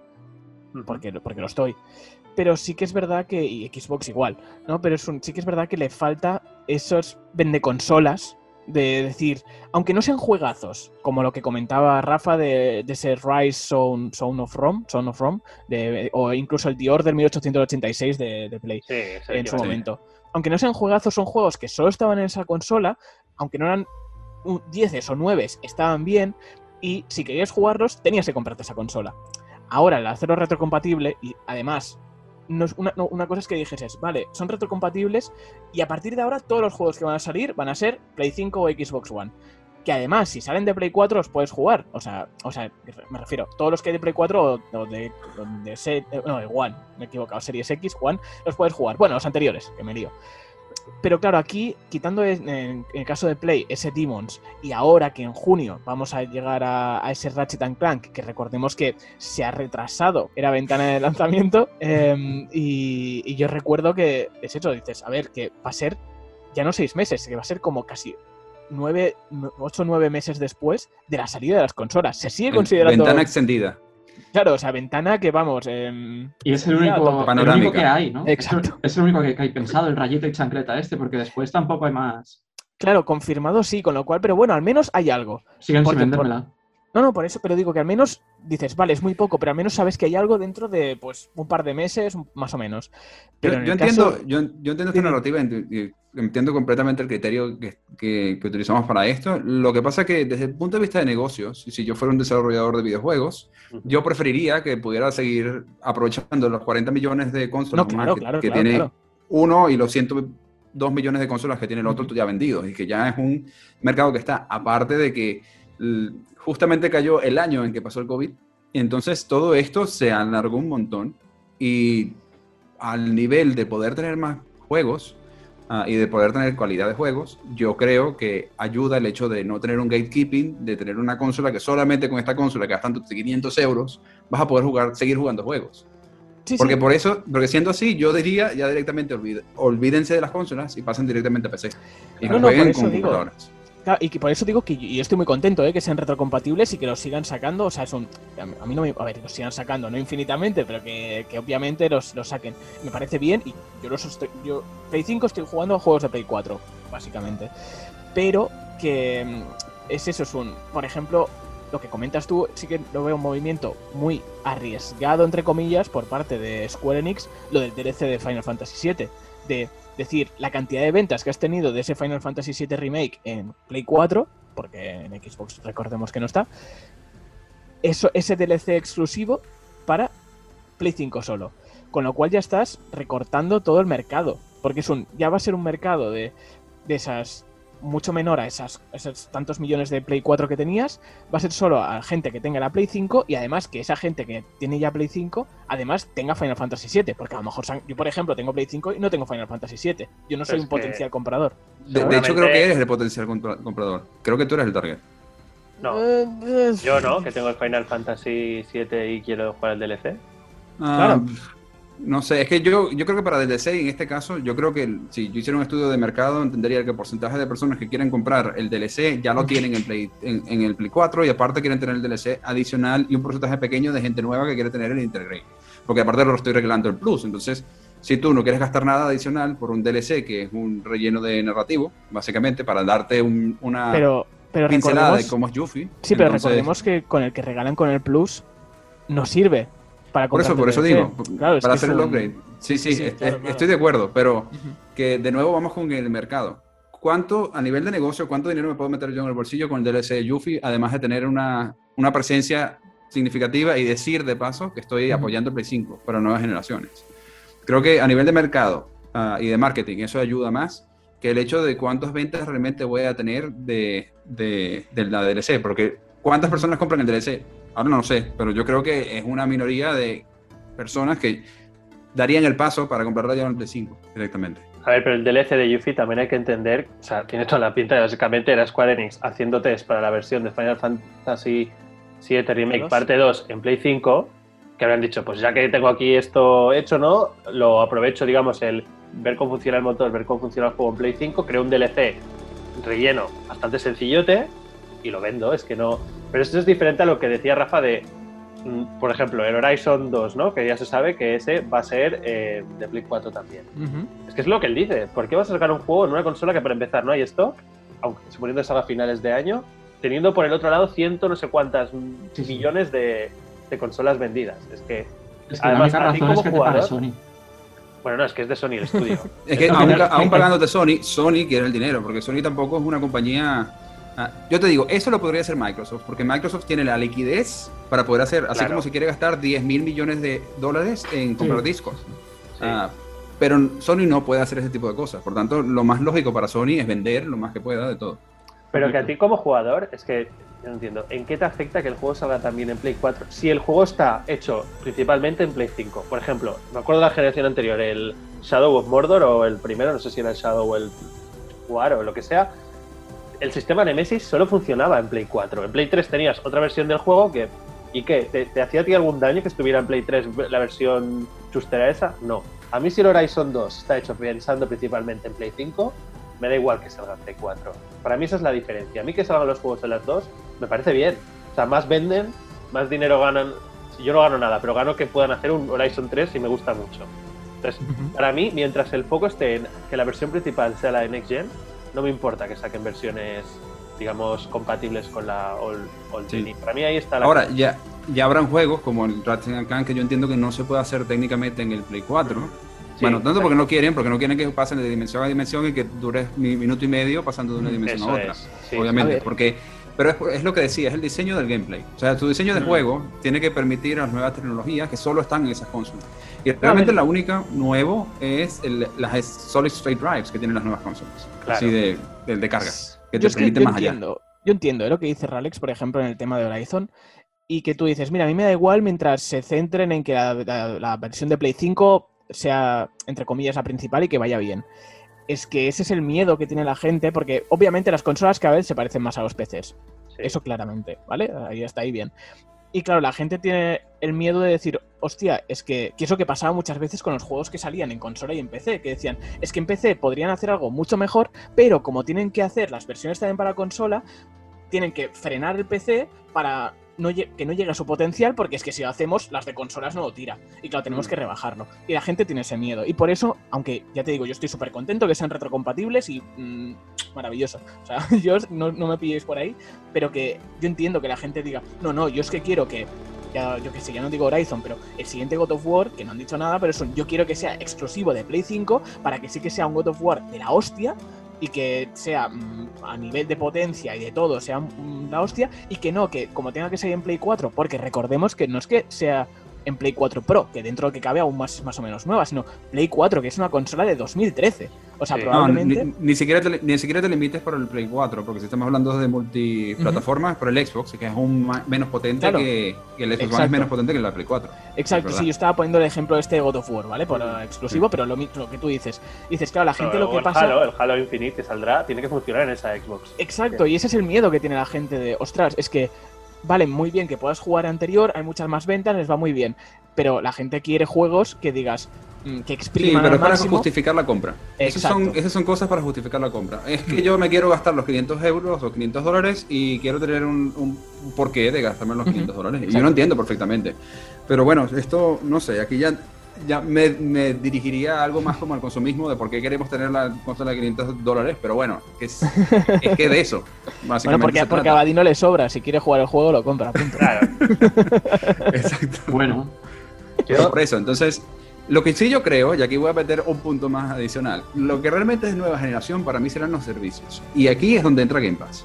Porque aquí ya no estamos hablando solamente de una consola, sino de la forma de poder llevar a cualquier mercado la posibilidad de, jugar miles, de cientos y miles de juegos de diferentes generaciones y de diferentes formas para poder no solamente aprovechar la consola que tenemos, sino una plataforma completa de, despliegue entre lo que está la plataforma, el PC e incluso el móvil, con muchas cosas. Para mí eso sí es un salto generacional de cosas. Y y creo que allí ese servicio, que será el servicio que también puede prestar PlayStation Now y que servicios adicionales que tendrán las consolas, aparte del Solid State Drive a nivel técnico, creo que allí es donde veremos el salto generacional de uno a otro.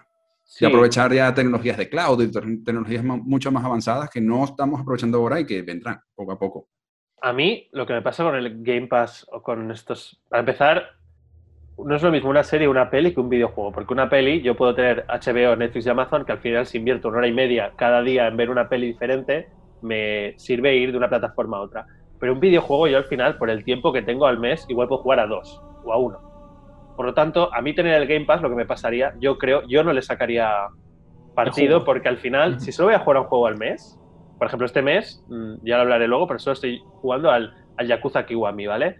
Es un juego súper antiguo, además, me refiero, salió hace mucho. Ese juego yo lo tengo porque lo regalaron con el Plus. A mí pagar una mm. suscripción para jugar a un juego, no, no, yo creo que a mí personalmente no me serviría y yo no soy de esa gente que está jugando a siete juegos a la vez. Yo empiezo uno, juego a ese, alterno algún juego online que, no tiene, que nunca está en el Game Pass, por ejemplo, Ahora con no jugamos al Warzone. O sea, bueno, es gratis, me refiero. Ahora, como si hace 20 desde la cuarentena. Desde la cuarentena, desde la cuarentena jugamos a Warzone. Y yo siempre soy así, ¿no? Antes era Overwatch, yo siempre soy de tener un juego online y luego alterno con juegos single player. Entonces, a mí esto del servicio de Game Pass, yo lo tendría como un es verano, me suscribo. Y ahí le saco juego a, Xbox y juego a los, todo lo que haya salido en los anteriores meses, ¿sabes? Yo ahí lo veo como un chollo para mí, pero no lo veo tampoco pero sé que es mi caso, ¿eh? Y al final. Pero el jugador que juega al FIFA, ¿crees que les hará cuenta tener el Game Pass? ¿El que solo juega al FIFA y al Call of Duty? No, pero esto, esto depende de cada quien, es la forma de consumo. Así como a alguien que solamente ve un par de películas al año, que no le gusta, porque tengo amigos y tengo familiares a los que no ven películas, no sirve de nada que tengan Netflix. O no ven series, porque no ven series. Pero, aún así, hay gente que solo ve dos películas y al final todo el mundo se ha acabado comprando Netflix, aunque no le guste.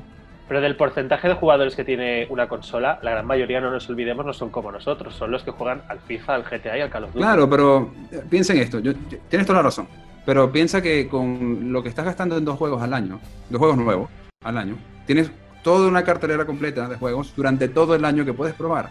Sí, y tú yo sí, pero eso solo quiero jugar al FIFA y al Call of Duty. Y no está ninguno en Game Pass. Sí, pero es porque tú solamente puedes gastar en el Call of Duty. Si tú tuvieras algo gratis en el cual tú mm, no tienes ningún gatekeeping de dinero, de pagar 15 euros, 10 dólares, 20 dólares, lo que sea, para jugar un juego que te pareció interesante, porque no sabes si te va a gustar, aquí no tienes esa barrera de, como en Netflix, de, ah, voy a ver esta serie que se ve ahí, más o menos, porque no la tengo que pagar. Ah, pero la ves y te enganchaste y viste la temporada completa y dijiste, uff, vi una serie que malísima, pero la vi completa.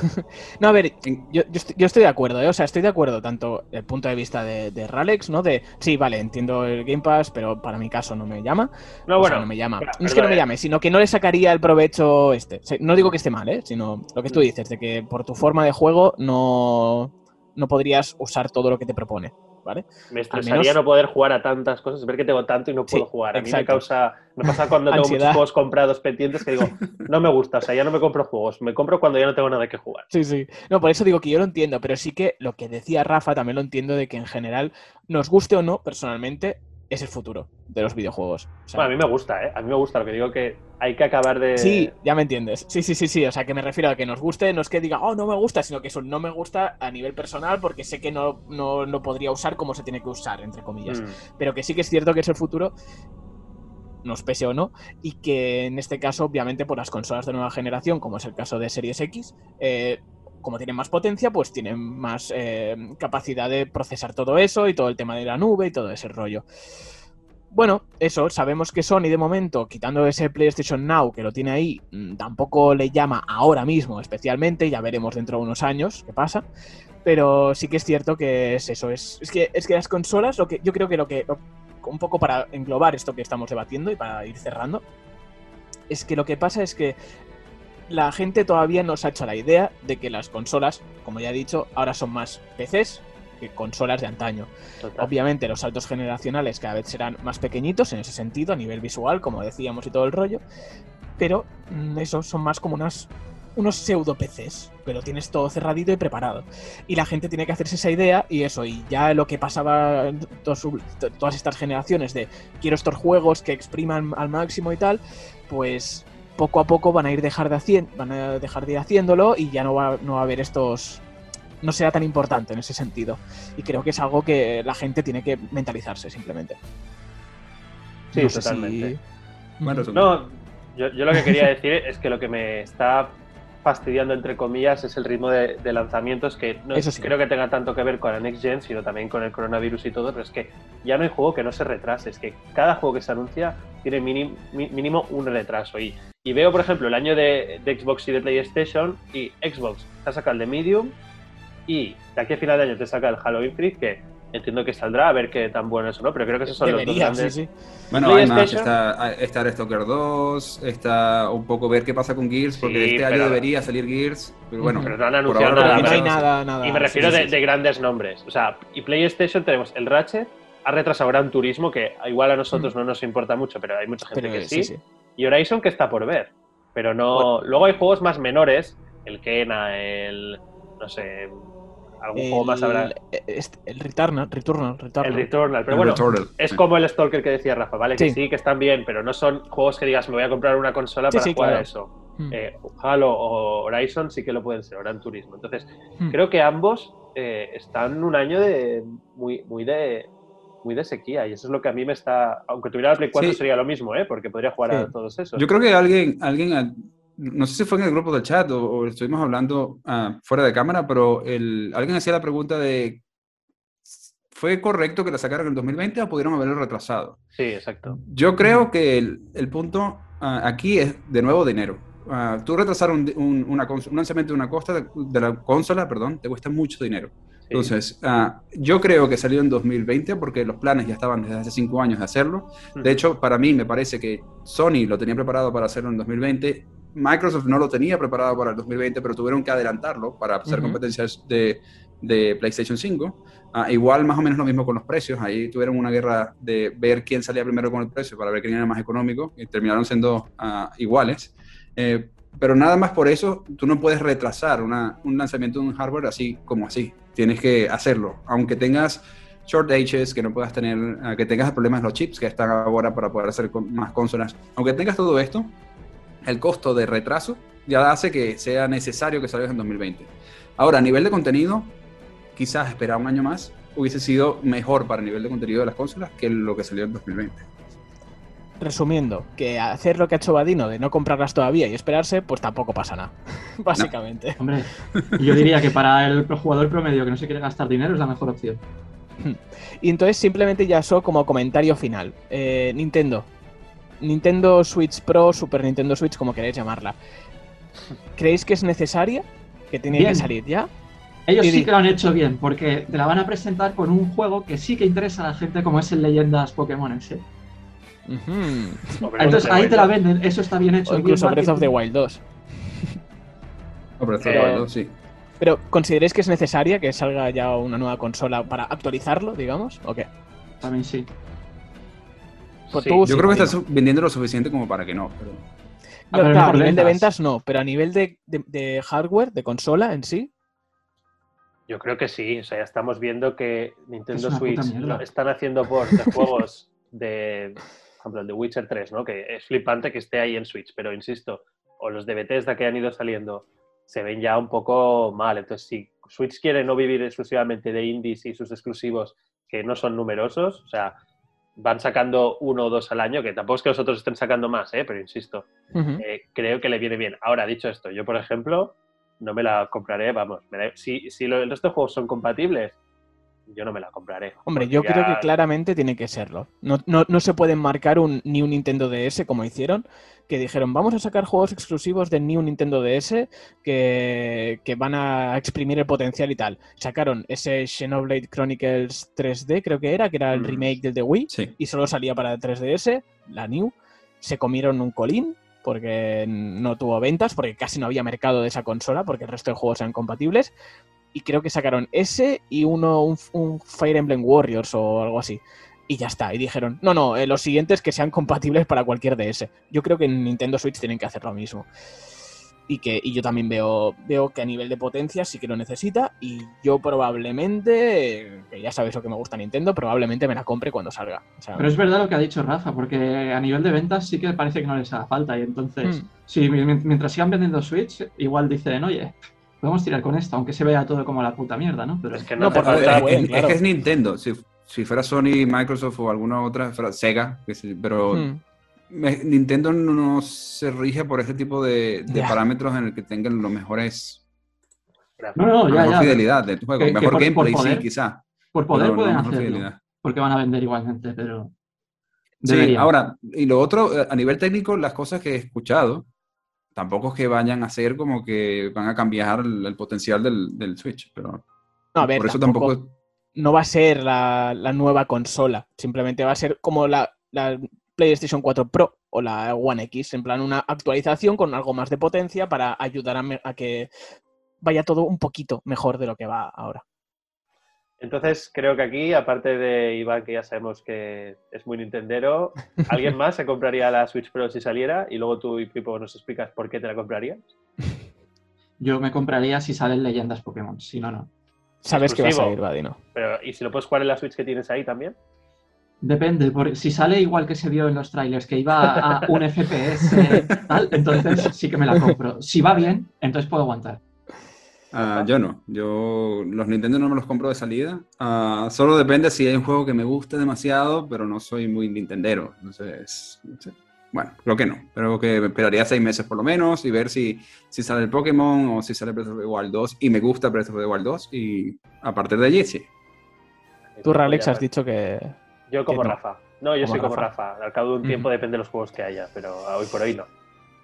Yo probablemente sí, o sea, sí que es cierto que en las otras consolas de Nintendo en general, cuando ya tenía, por ejemplo, DS, no me compraba de salida la siguiente, ¿no? O sea, me esperaba y ya me la acababa comprando, pero en este caso depende, a ver, lo, lo mismo, ¿no? Es un... Si sale eso, como dice Vadino, junto con leyendas Pokémon, y sí que es un, mira, en Switch va a 10 frames y en el otro va a 25, pues es un, mira, son 15 frames más, ¿sabes? Ya me renta. Qué esperanza. O sea, quiero decir, probablemente en ese caso sí. Eh, el pero- Euroframe está alto, ¿eh? Oye, perdona, las expectativas las ponemos por aquí. Que luego están arriba, mejor. Pero si no, luego te metes la hostia y eso no Está puede bien, ser. sí, me- mejor. Está bien. Pero sí, sí, es eso. Es un probablemente sí, pero dependiendo de con qué acompañen la salida, porque como ya hemos dicho, Nintendo es muy Nintendo y mm, va a la suya, con lo cual. De momento las consolas de Nintendo no están siguiendo esa saga que está marcando Xbox y Microsoft, eh, perdón, Microsoft y Sony, con la consola cada vez acercándose más al PC, no como Nintendo.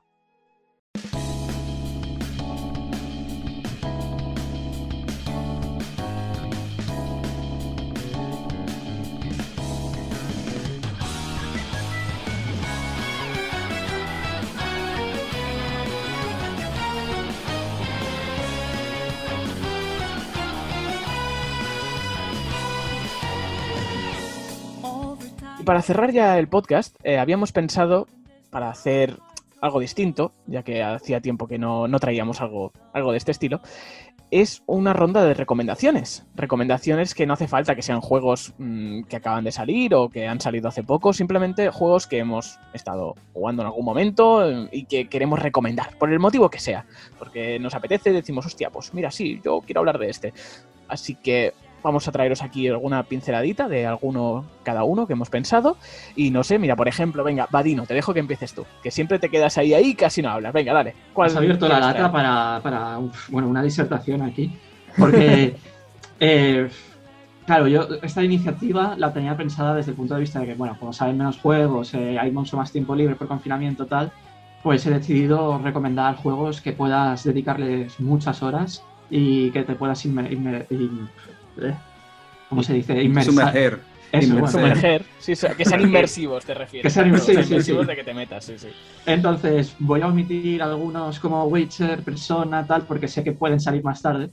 Eh, entonces voy a ir a algunos, algunos que siempre que hay, hay, comentarios, la gente dice, habláis poco de Sega, habláis poco de Capcom, hmm. entonces voy a ir más centrado a eso.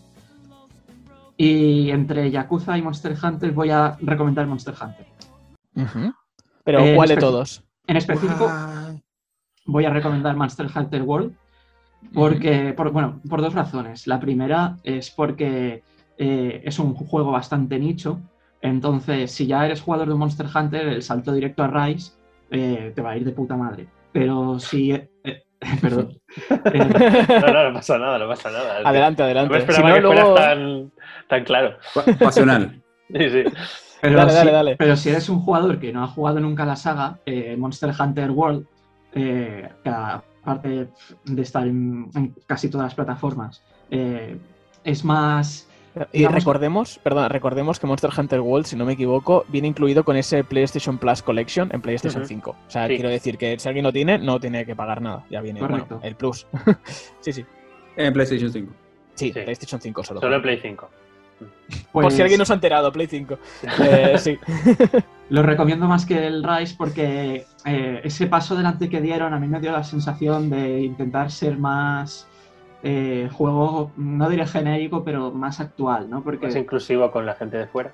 Correcto, sí, porque eh, Monster Hunter al final es una saga en la que la historia se cuenta a través de misiones. Tú tienes un poblado en el que, eh, nada, tienes un comerciante y cuatro tonterías, tienes tu propia casa, tal pero al final para la historia es me voy a la señora de las misiones, me da la misión y me planta en un mapa y no tengo, liber tengo libertad de exploración, pero a ver, eh, es, un es un escenario cerrado. Entonces, en cambio en el Monster Hunter World sí que, a pesar de que sigue yendo por misiones, da una sensación de tener un mundo muy, muy, muy abierto por explorar. Eh, se ve muy bonito, tienes muchos monstruos que investigar, entonces yo creo que puede, para jugadores iniciales en la saga, puede atraer mucho más que, que los, que los antiguos o el sistema de Rise. Y una pregunta. Ah, vale.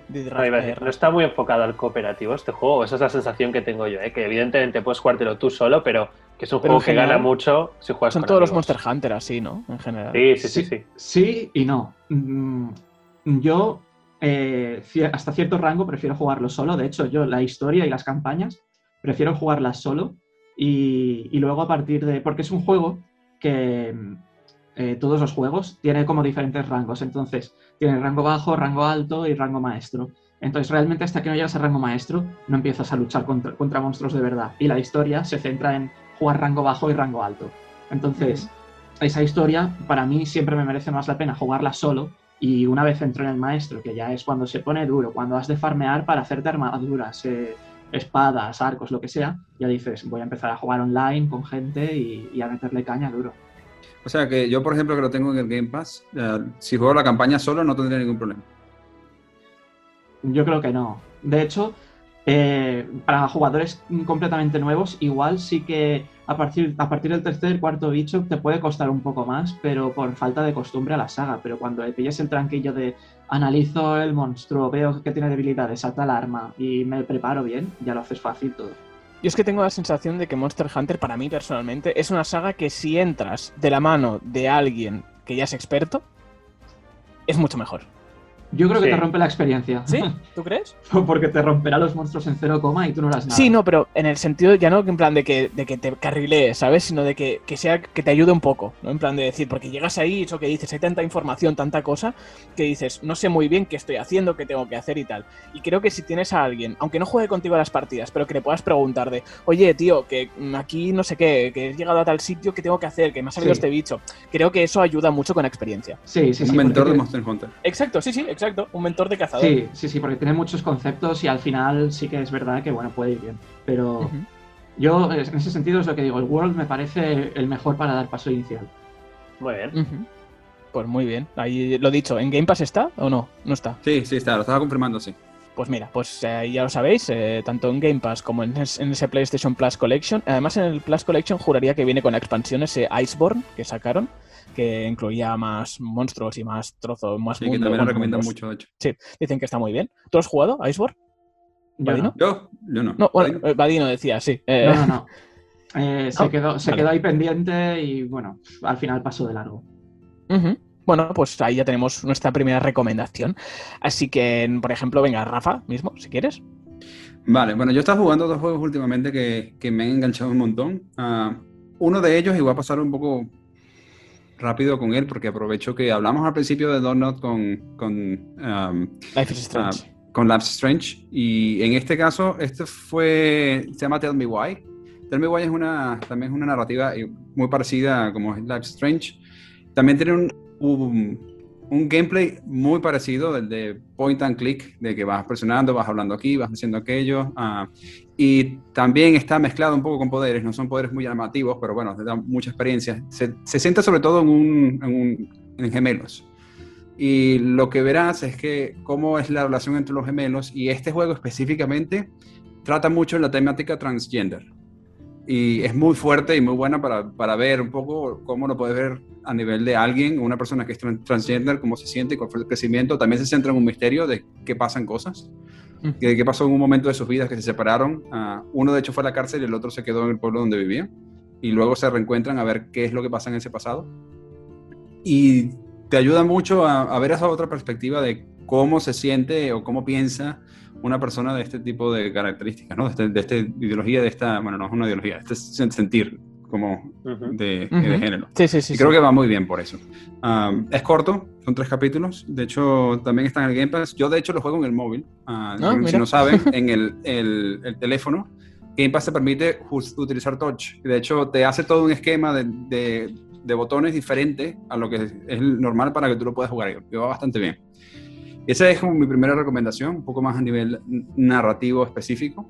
Y luego el segundo, que es el, el que pronto, pronto colocaré como un, un review más completo en, en Game Talks Network, a, a- a punto de, de video, es el Persona 5 Strikers, Persona 5 Strikers.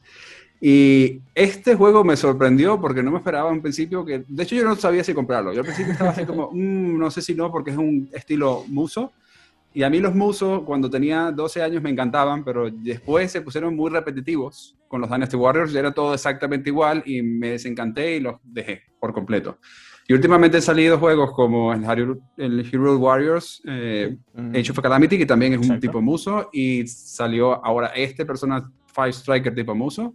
Y dije, ah, mi Persona 5 me parece que es uno de los mejores juegos del- del- de la generación pasada. Es un juego excelente a nivel de JRPG. Aparte está en la colección de, de PlayStation Ujú. Plus, que Pero, sí está allí. pero no, la le- versión- pero no es la Play 5. versión Royal. Bueno, pero no, no tienen que jugar. Bueno, no, pero Royal, yo lo digo, yo lo digo. original Ya, ya se puede. De hecho fue la que yo jugué yo, yo no jugué Royal. Royal es Eh, un gran añadido, la verdad. Ya, pero no tengo tanto tiempo, eso sí tengo que decirlo. Ojalá, pero no. Eh, eh, pero como me gustó tanto, dije yo, bueno, a ver, ¿qué, qué tiene? Y cambia tanto la forma de cómo es un muso, que yo no lo llamaría muso. O sea, la forma de combate sí es distinta a la de Persona 5, pero muchas de las cosas de lo que viene en el juego de Persona 5 se mantienen en el Strikers. Ah, no es exactamente igual, tampoco es tan largo. Yo llevo unas 30 horas, me falta un poco para terminarlo. Ya estoy como en la escena, en la parte final, arco final de la, de la narrativa.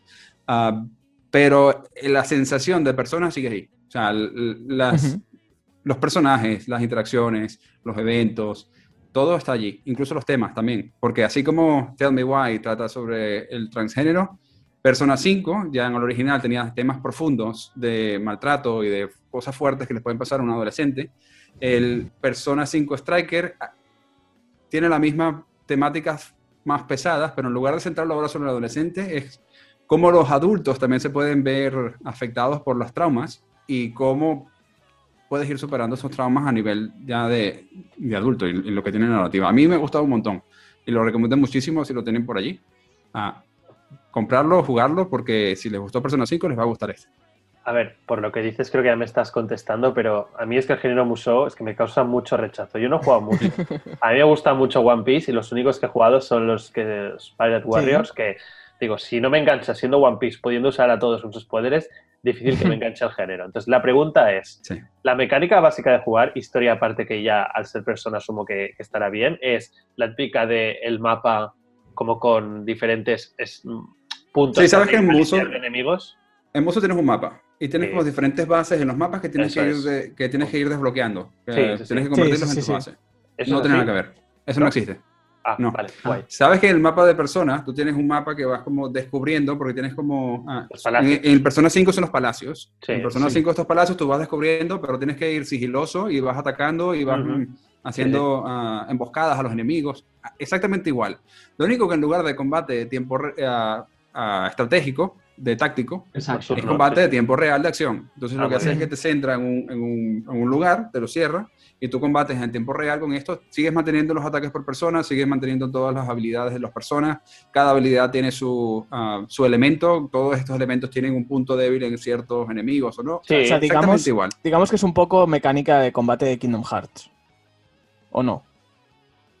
Por poner un ejemplo. Sí, sí, más parecida a Kingdom Hearts. Es- Vale. es- yo diría que es mejor porque es más fluido, te permite más Sí, sí, acción. digo para que la Kingdom gente se haga Hearts una es idea. Un poco raro, pero sí. Sí, por ahí, Y- más acción. Y también tiene la parte de vida diaria, digamos, de quedar con amigos y eso ya no. Sí, el único elemento que no se mantiene de uno a otro es el gastar tiempo. Es decir, si tú sales de, en este caso no son palacios, son cárceles. Si tú sales de la cárcel y estás en el mundo real y haces actividades en el mundo real, eso no te gasta tiempo. Tú puedes hacer tantas cosas fuera como quieras, o como hayan disponibles. Tampoco hay tantas cosas disponibles, pero puedes hacer cosas fuera y esto no te va a hacer que pierdas un día. Pero Vale. limitan, limitan la cantidad de cosas disponibles que se van presentando a lo largo de la historia, porque si no, tú puedes coger día uno, chetártelo al, al máximo y ya no tienes nada que Sí, hacer. está limitado. Vale, vale. Está limitado. De hecho, el Persona 5 se centra en Tokio. Eh, ocurren otras cosas, pero bueno, se, Sí, sí, sí. se entra en Tokio. El Persona 5 Striker es un viaje, tipo viaje de verano. Ujú. Entonces, no solamente ves Tokio, ves otras ciudades. Y la, Vale. la narrativa ya no es solo Tokio, sino Japón, como tal. Entonces, Vale. Bueno, está bien. Sí te limitan los lugares y te limitan las cosas que puedes hacer. Vale. No es Persona 5, al original es...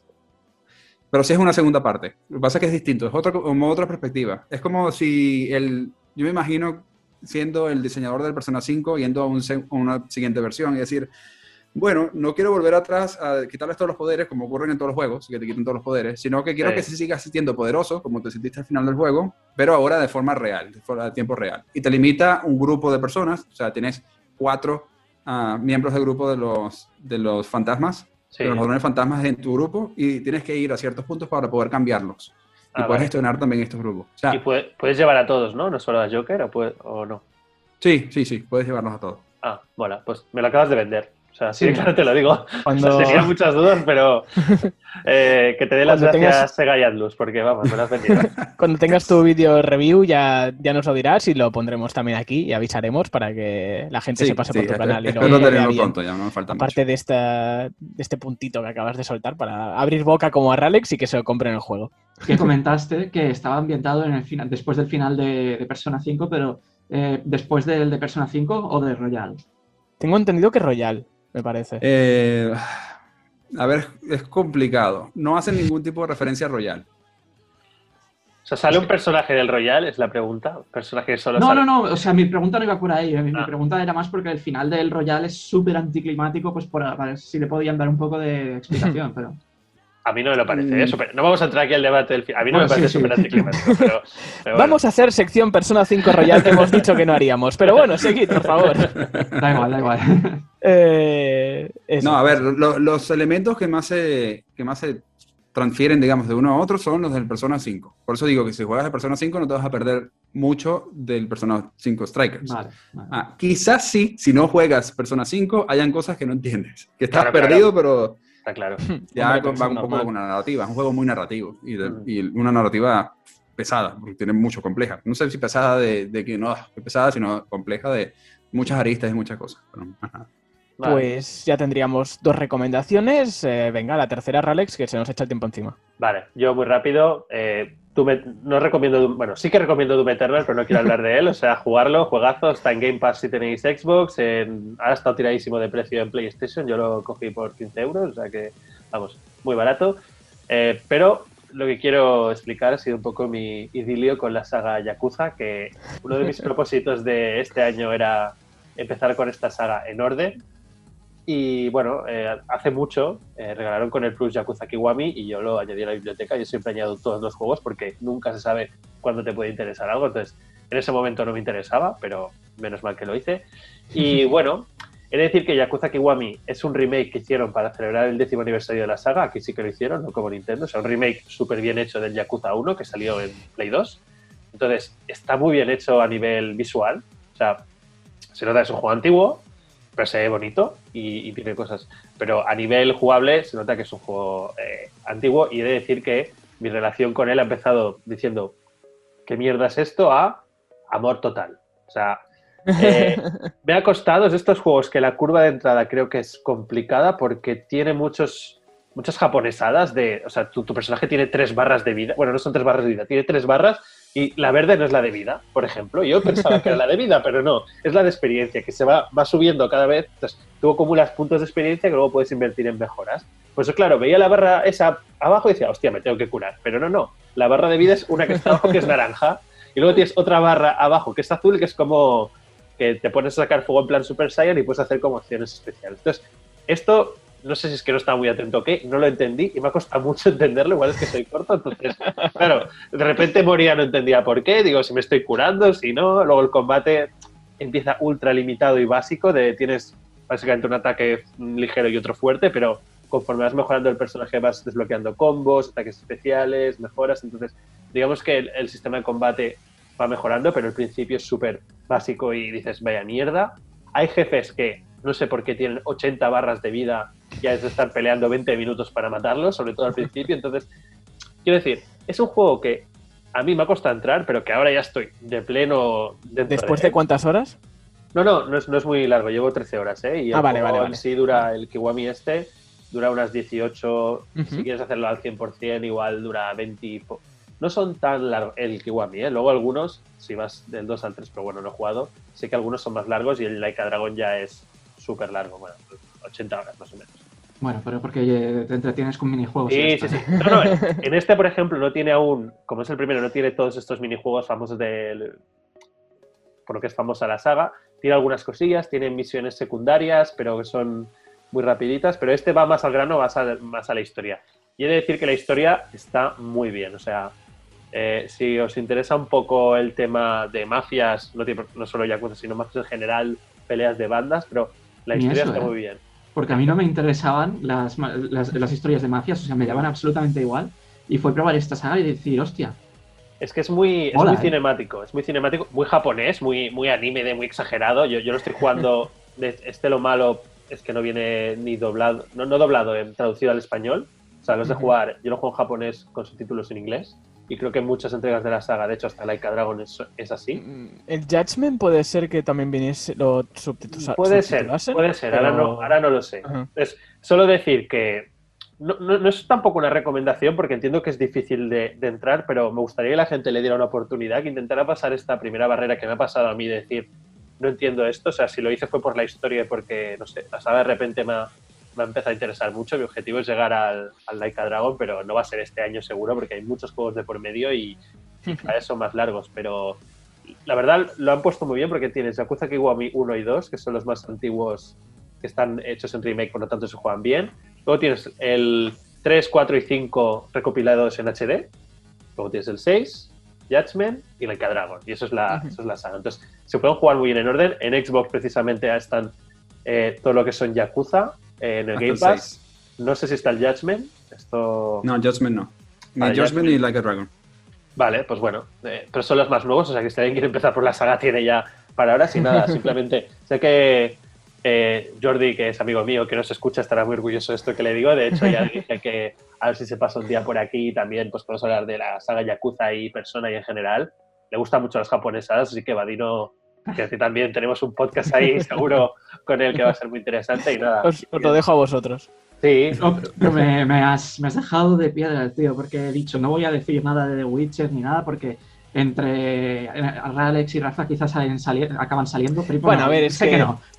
Sé que vas, sé que no, sé que te vas No, a ir a yo ya Nintendo. te digo que The Witcher sé, no sé- sé que te vas a ir a Nintendo, así que no voy a decir nada. Eh, no, no, pero lo que pasa es que ese es un. A ver, eh, que creo que este era más un. No recomendar un juego que, que ya hemos dicho alguna vez, en plan de para nosotros son los mejores juegos, de lo que sea, sino Sí. un poco más de juegos que hemos jugado y nos gusta recomendar por lo que sea, no tirar Sí. a lo fácil y decir, pues sí, venga, eh, de Breath of the Wild, ¿sabes? Claro, la, la idea era eso, juegos más desconocidos o no desconocidos, pero que gente igual no se atreve, pues como mira, el Persona 5 Strikers o el Monster Hunter, que son conocidos, pero la gente les pide Sí. respeto por lo que sea. De momento estamos todos súper Pero, pero que también había dicho un poco de no voy a decir, voy a centrarme en Capcom, Sega y esto, que Ya, lo he siempre, pensado, lo he dice, pensado. siempre dice que no decimos nada de, de este tipo de, de juegos Sí. y, Pues y de momento tazas. 3 de 3. Estar orgulloso de nosotros. Tranquilo, yo ¿eh? ahora me desmarco, ahora me desmarco. Y nada, ya está, no, no tengo nada más que decir. Simplemente que si alguien, a ti Rafa, que sé que te gustan muchos juegos con historia, va, y no sé que ya lo has probado, darle una oportunidad, porque lo vale, lo vale de, de verdad. Sí, sí, yo- Sí, yo con el Game Pass he empezado a jugar, en verdad. Y de hecho he tenido curiosidad porque es así como que, uy, es que están todos. Quiero ver cómo se ve el 3. Uh, vale. Ahora quiero ver cómo se ve el 5. Mm, ahora quiero ver cómo se ve el 0. Y- y- Ay, y eso, me, me he dejado el estoy cero, me he dejado el cero, Es es verdad. verdad. Está el cero, que es una precuela, pero el- yo lo jugaré en el orden de lanzamiento. Mm. Y Eh, nada, so- solo, solo apuntar que el, el Like a Dragon lo puedes jugar sin haber jugado los anteriores. eh, Mm. está. Lo sé, lo sé. Pero yo soy muy de esto. Y, y es típica saga, que, típica saga que cuesta mucho entrar, pero una vez entras la, la amas. Te absorbe, te absorbe. sí, Yo sí, es lo sí. que he escuchado en general, ¿eh? De la Mm. gente que entra en Yakuza, de ahí ya no sale. O sea, es como un pozo que cuando entras ya está. Un placer haberos conocido. Yakuza Podcast en breves. Ojalá. Pues, pues yo venga, ya para cerrar, así también rapidito, yo voy a recomendar un juego que, bueno, son dos, pero junto como uno, que aunque lo he jugado en Switch, no es de Nintendo. Ajá. Eh, imagino cuál es. que últimamente me he dado cuenta de que una de las de la- los bueno el tipo de juego que más me gusta son los Metroidvania o sea yo sabía que me gustaban pero me he dado cuenta que mm, es de mis, mis géneros favoritos y un juego que bueno dos juegos que estuve jugando el año pasado uno a principios de año eh, durante la cuarentena y el otro jugué hacia final de año fueron eh, Guacamelee 1 y 2 Ay, ¿sabes qué ibas a decir los Ori? ajá no porque ya son Muy bien, conocidos algo Guacamele. Guacamele es genial. Guacamele son segundo en buenísimos. ese, sí. Sí, sí, o sea, quería traerlos, quería traerlos porque es un... Sí que el Guacam Guacamole o Guacamele, como sea, el 1 es de 2013, si no me equivoco, o sea, tiene ya unos cuantos añitos. El 2 es más reciente, no sé si 2017 o una cosa así, puede ser. No, ahora mismo si alguien me lo, me lo mira, por favor, pero bueno. Eh, total, que eh, hace un par de años, 2019, sacaron una colección que era Guacamole 1 y 2 juntos, ¿no? Y con todas sus expansiones, que eran poquita cosa, tampoco es nada del otro mundo. Y como Metroidvania, a mí me lo recomendó un amigo que me dijo, yo lo había visto y sabía que tenía buena pinta y tal, pero me dijo, pruébalos porque es un Metroidvania que es muy bueno. Y la verdad es que no puedo estar más de acuerdo. O sea, he disfrutado muchísimo los dos, eso además los he jugado en Switch, que es súper cómodo para jugarlos al ser portátil. Y es un el típico Metroidvania de toda la vida, en plan, un estilo, pues eso, los Metroid, los Castlevania, el Hollow Knight, ¿no? Estos juegos. Pero tiene un humor que es, es, es maravilloso. O sea, tiene una cantidad Sí. de, de referencias a, a- a cultura, a cultura pop de actual, o no, bueno, de los últimos 10, 15 años. Eh, memes, eh, tonterías que, que- que es genial. O sea, estar jugando. y- Gallinas. Ga- Las Sí. gallinas, las gallinas. O sea, y re- de, de- de reírte, o sea, y ver. Hay un montón de. Es muy gracioso porque hay pósters, por. Bueno, pósters, ¿no? Hay carteles y tal por el juego. Y, y todos son referencias a juegos. En plan, yo que sé, a lo mejor había un cartel que sale ahí con dos luchadores mexicanos y pone eh, Viernes Noche y pone eh, El Fontanero contra el Erizo Azul, ¿sabes? O sea, cosas así. Y es, es muy divertido, o sea, yo os recomiendo muchísimo a nivel de jugabilidad. Es muy guay, o sea, es, eh, es eh, bueno, plataformeo, ¿no? Con eh, coleccionables que vas recolectando y cada, cada X hay, hay enemigos que los encuentras sueltos por el mapa y cada X sitio hay como zonas que te cierran y tienes que combatir, ¿no? En una especie de, de, pseudo arenas, ¿no? Pequeñitas. Y bueno, tiene sistema de combos y de, contador, ¿no? De, golpes y tal, que a mí no es algo que me llame demasiado atención y no le prestaba atención en plan de, venga, voy a llegar a hacer un combo de 200. Pero bueno, eh, aumentas el daño en multiplicadores y tal y está muy bien. Y eso sobre todo es que por, su, por su humor y, lo, gracioso que es. O sea, además es eso, es eh, básicamente el juego trata de un luchador mexicano que, que muere y vuelve a la vida bueno, vuelve a la vida como un luchador mexicano legendario, ¿vale? a ponerse la máscara y tiene que salvar a la princesa, bueno, a su princesa, digamos, ¿no? Que es la de quien está enamorado como Super Mario. Y princesa Melocotón. ¿El qué? La princesa Melocotón. la princesa Melocotón. No, no, sé cómo se, creo que se llamaba Carmen o algo así, pero bueno. Sí, creo que sí. Sí, me parece. No, me acuerdo. no, no me acuerdo. Bueno, da igual. Eh, total, eh, ¿qué es eso? Que los recomiendo muchísimo los dos. Es eso. Están, están en todas las plataformas. O sea, están en PC, en Play, en Xbox, en Switch. Yo os recomiendo en Switch que lo El 2 está en Game Pass también. El, mira, el 2 está en Game Pass. Pues mira, ya lo sabemos. Y, y, es que son, son muy buenos, muy recomendables. Tiene, tiene momentos de. Eh, ¿De qué te ríes, Vadino? siempre, siempre Rafa pone la coletilla del Game Pass. Sí,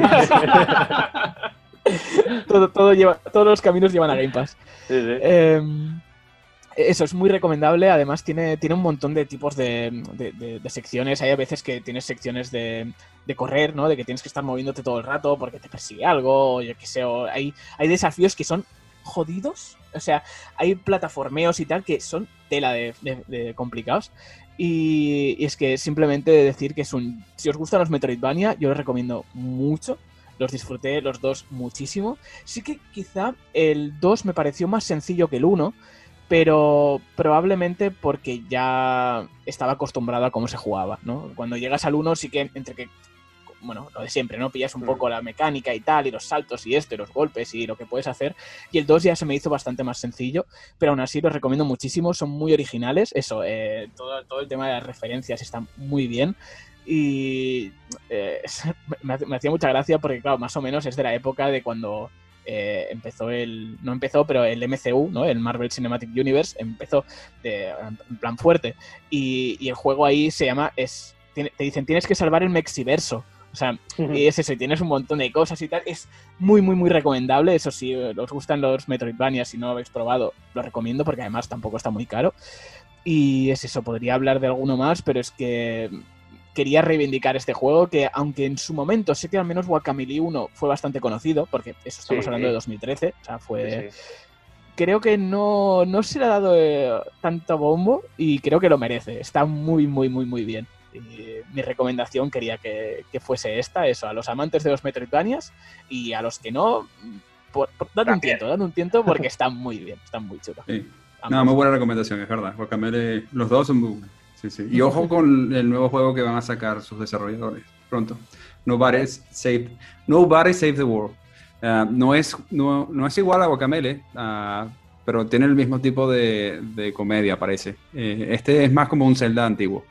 Mm. así oh, de pues. exploración y combate y te puedes transformar en diferentes cosas. Te transformas en caballos, te transformas en gallinas, te transformas en magos, en dragones. se, ve, se, ve, chévere, hay que ver qué sale al final. ¿Pero vista cenital o es 2D también? Es 2D. Ah, vale, vale. Pues, pues muy bien. Bueno, no, mira, no conocía, no tenía el radar y ahora ya lo tengo apuntado. Pero sí, es que esta gente, lo dicho, el humor que tienen es, muy guay y a mí me gusta mucho. Es eso, había momentos de reírme yo solo y muy bien, muy bien. Sí, pero espera que pues aclaro lo del 2D. Es 2D, pero isométrico. Vale, vale. En no o sea, se ve desde arriba, como el vale. antiguo. Vale, sí. Pues hasta aquí eran nuestras recomendaciones, que al final nos hemos alargado bastante, así que si os parece vamos ya a cerrar por aquí y vamos a despedirnos.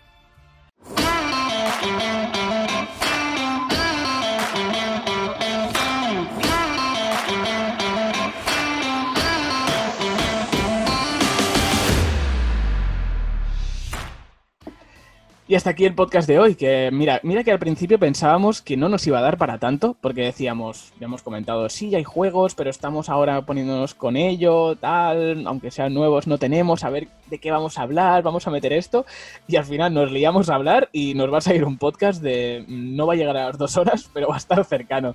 Así que eso, esperemos que lo hayáis disfrutado, que aunque sean temas un poquito, quitando de Square Enix, que sí queda un poco más de actualidad, digamos, lo demás ha sido un poquito más de opinión, ¿no? Personal, que creo que también está bien traer de estos de vez en cuando, que son, son entretenidos y a ver que esperemos que a la gente le interese nuestra opinión, porque si no, pues que se lo salte y ya está. Pero, pero bueno, eh, lo dicho, eh, muchas gracias a mis compañeros por haber estado aquí una semana más. Espero que lo hayáis disfrutado igual que yo. Mucho, mucho. A mí debatir y el salseo me encanta, así que. sí, sí, sí. Además, los juegos que han salido recomendados me han hecho disfrutar aún más. guay, guay, guay. Pues espero que también les hayan hecho disfrutar a nuestros oyentes y nuestros eh, no, videntes no era, perdón. Eh, video oyentes. Video oyentes, eso. Espectadores. Espectadores también sirve, sí. Eh, eso, muchas gracias a todos por el apoyo que, nos brindáis. Muchísimas gracias a, todos los que os habéis eh, animado ahora con, el podcast, que hemos visto que hemos tenido una, un repunte de tanto de seguidores como de visualizaciones y tal, y os lo agradecemos muchísimo a todos, de verdad, muchísimas gracias. Eh, sí, sí, ya los llevamos aquí en el corazoncito.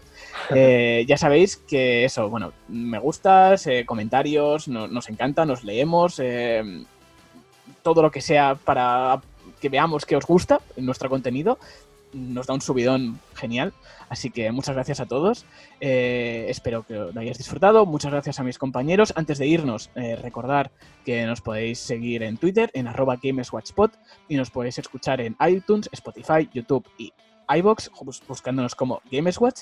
Eh, también, una vez más, os, emplazamos al canal de, de Rafa, Game Talks Network, para que veáis ese esas impresiones, bueno, jugando ese gameplay de, uh, Marvel Avengers, de Hawkeye, que lo dejaremos por aquí abajo también.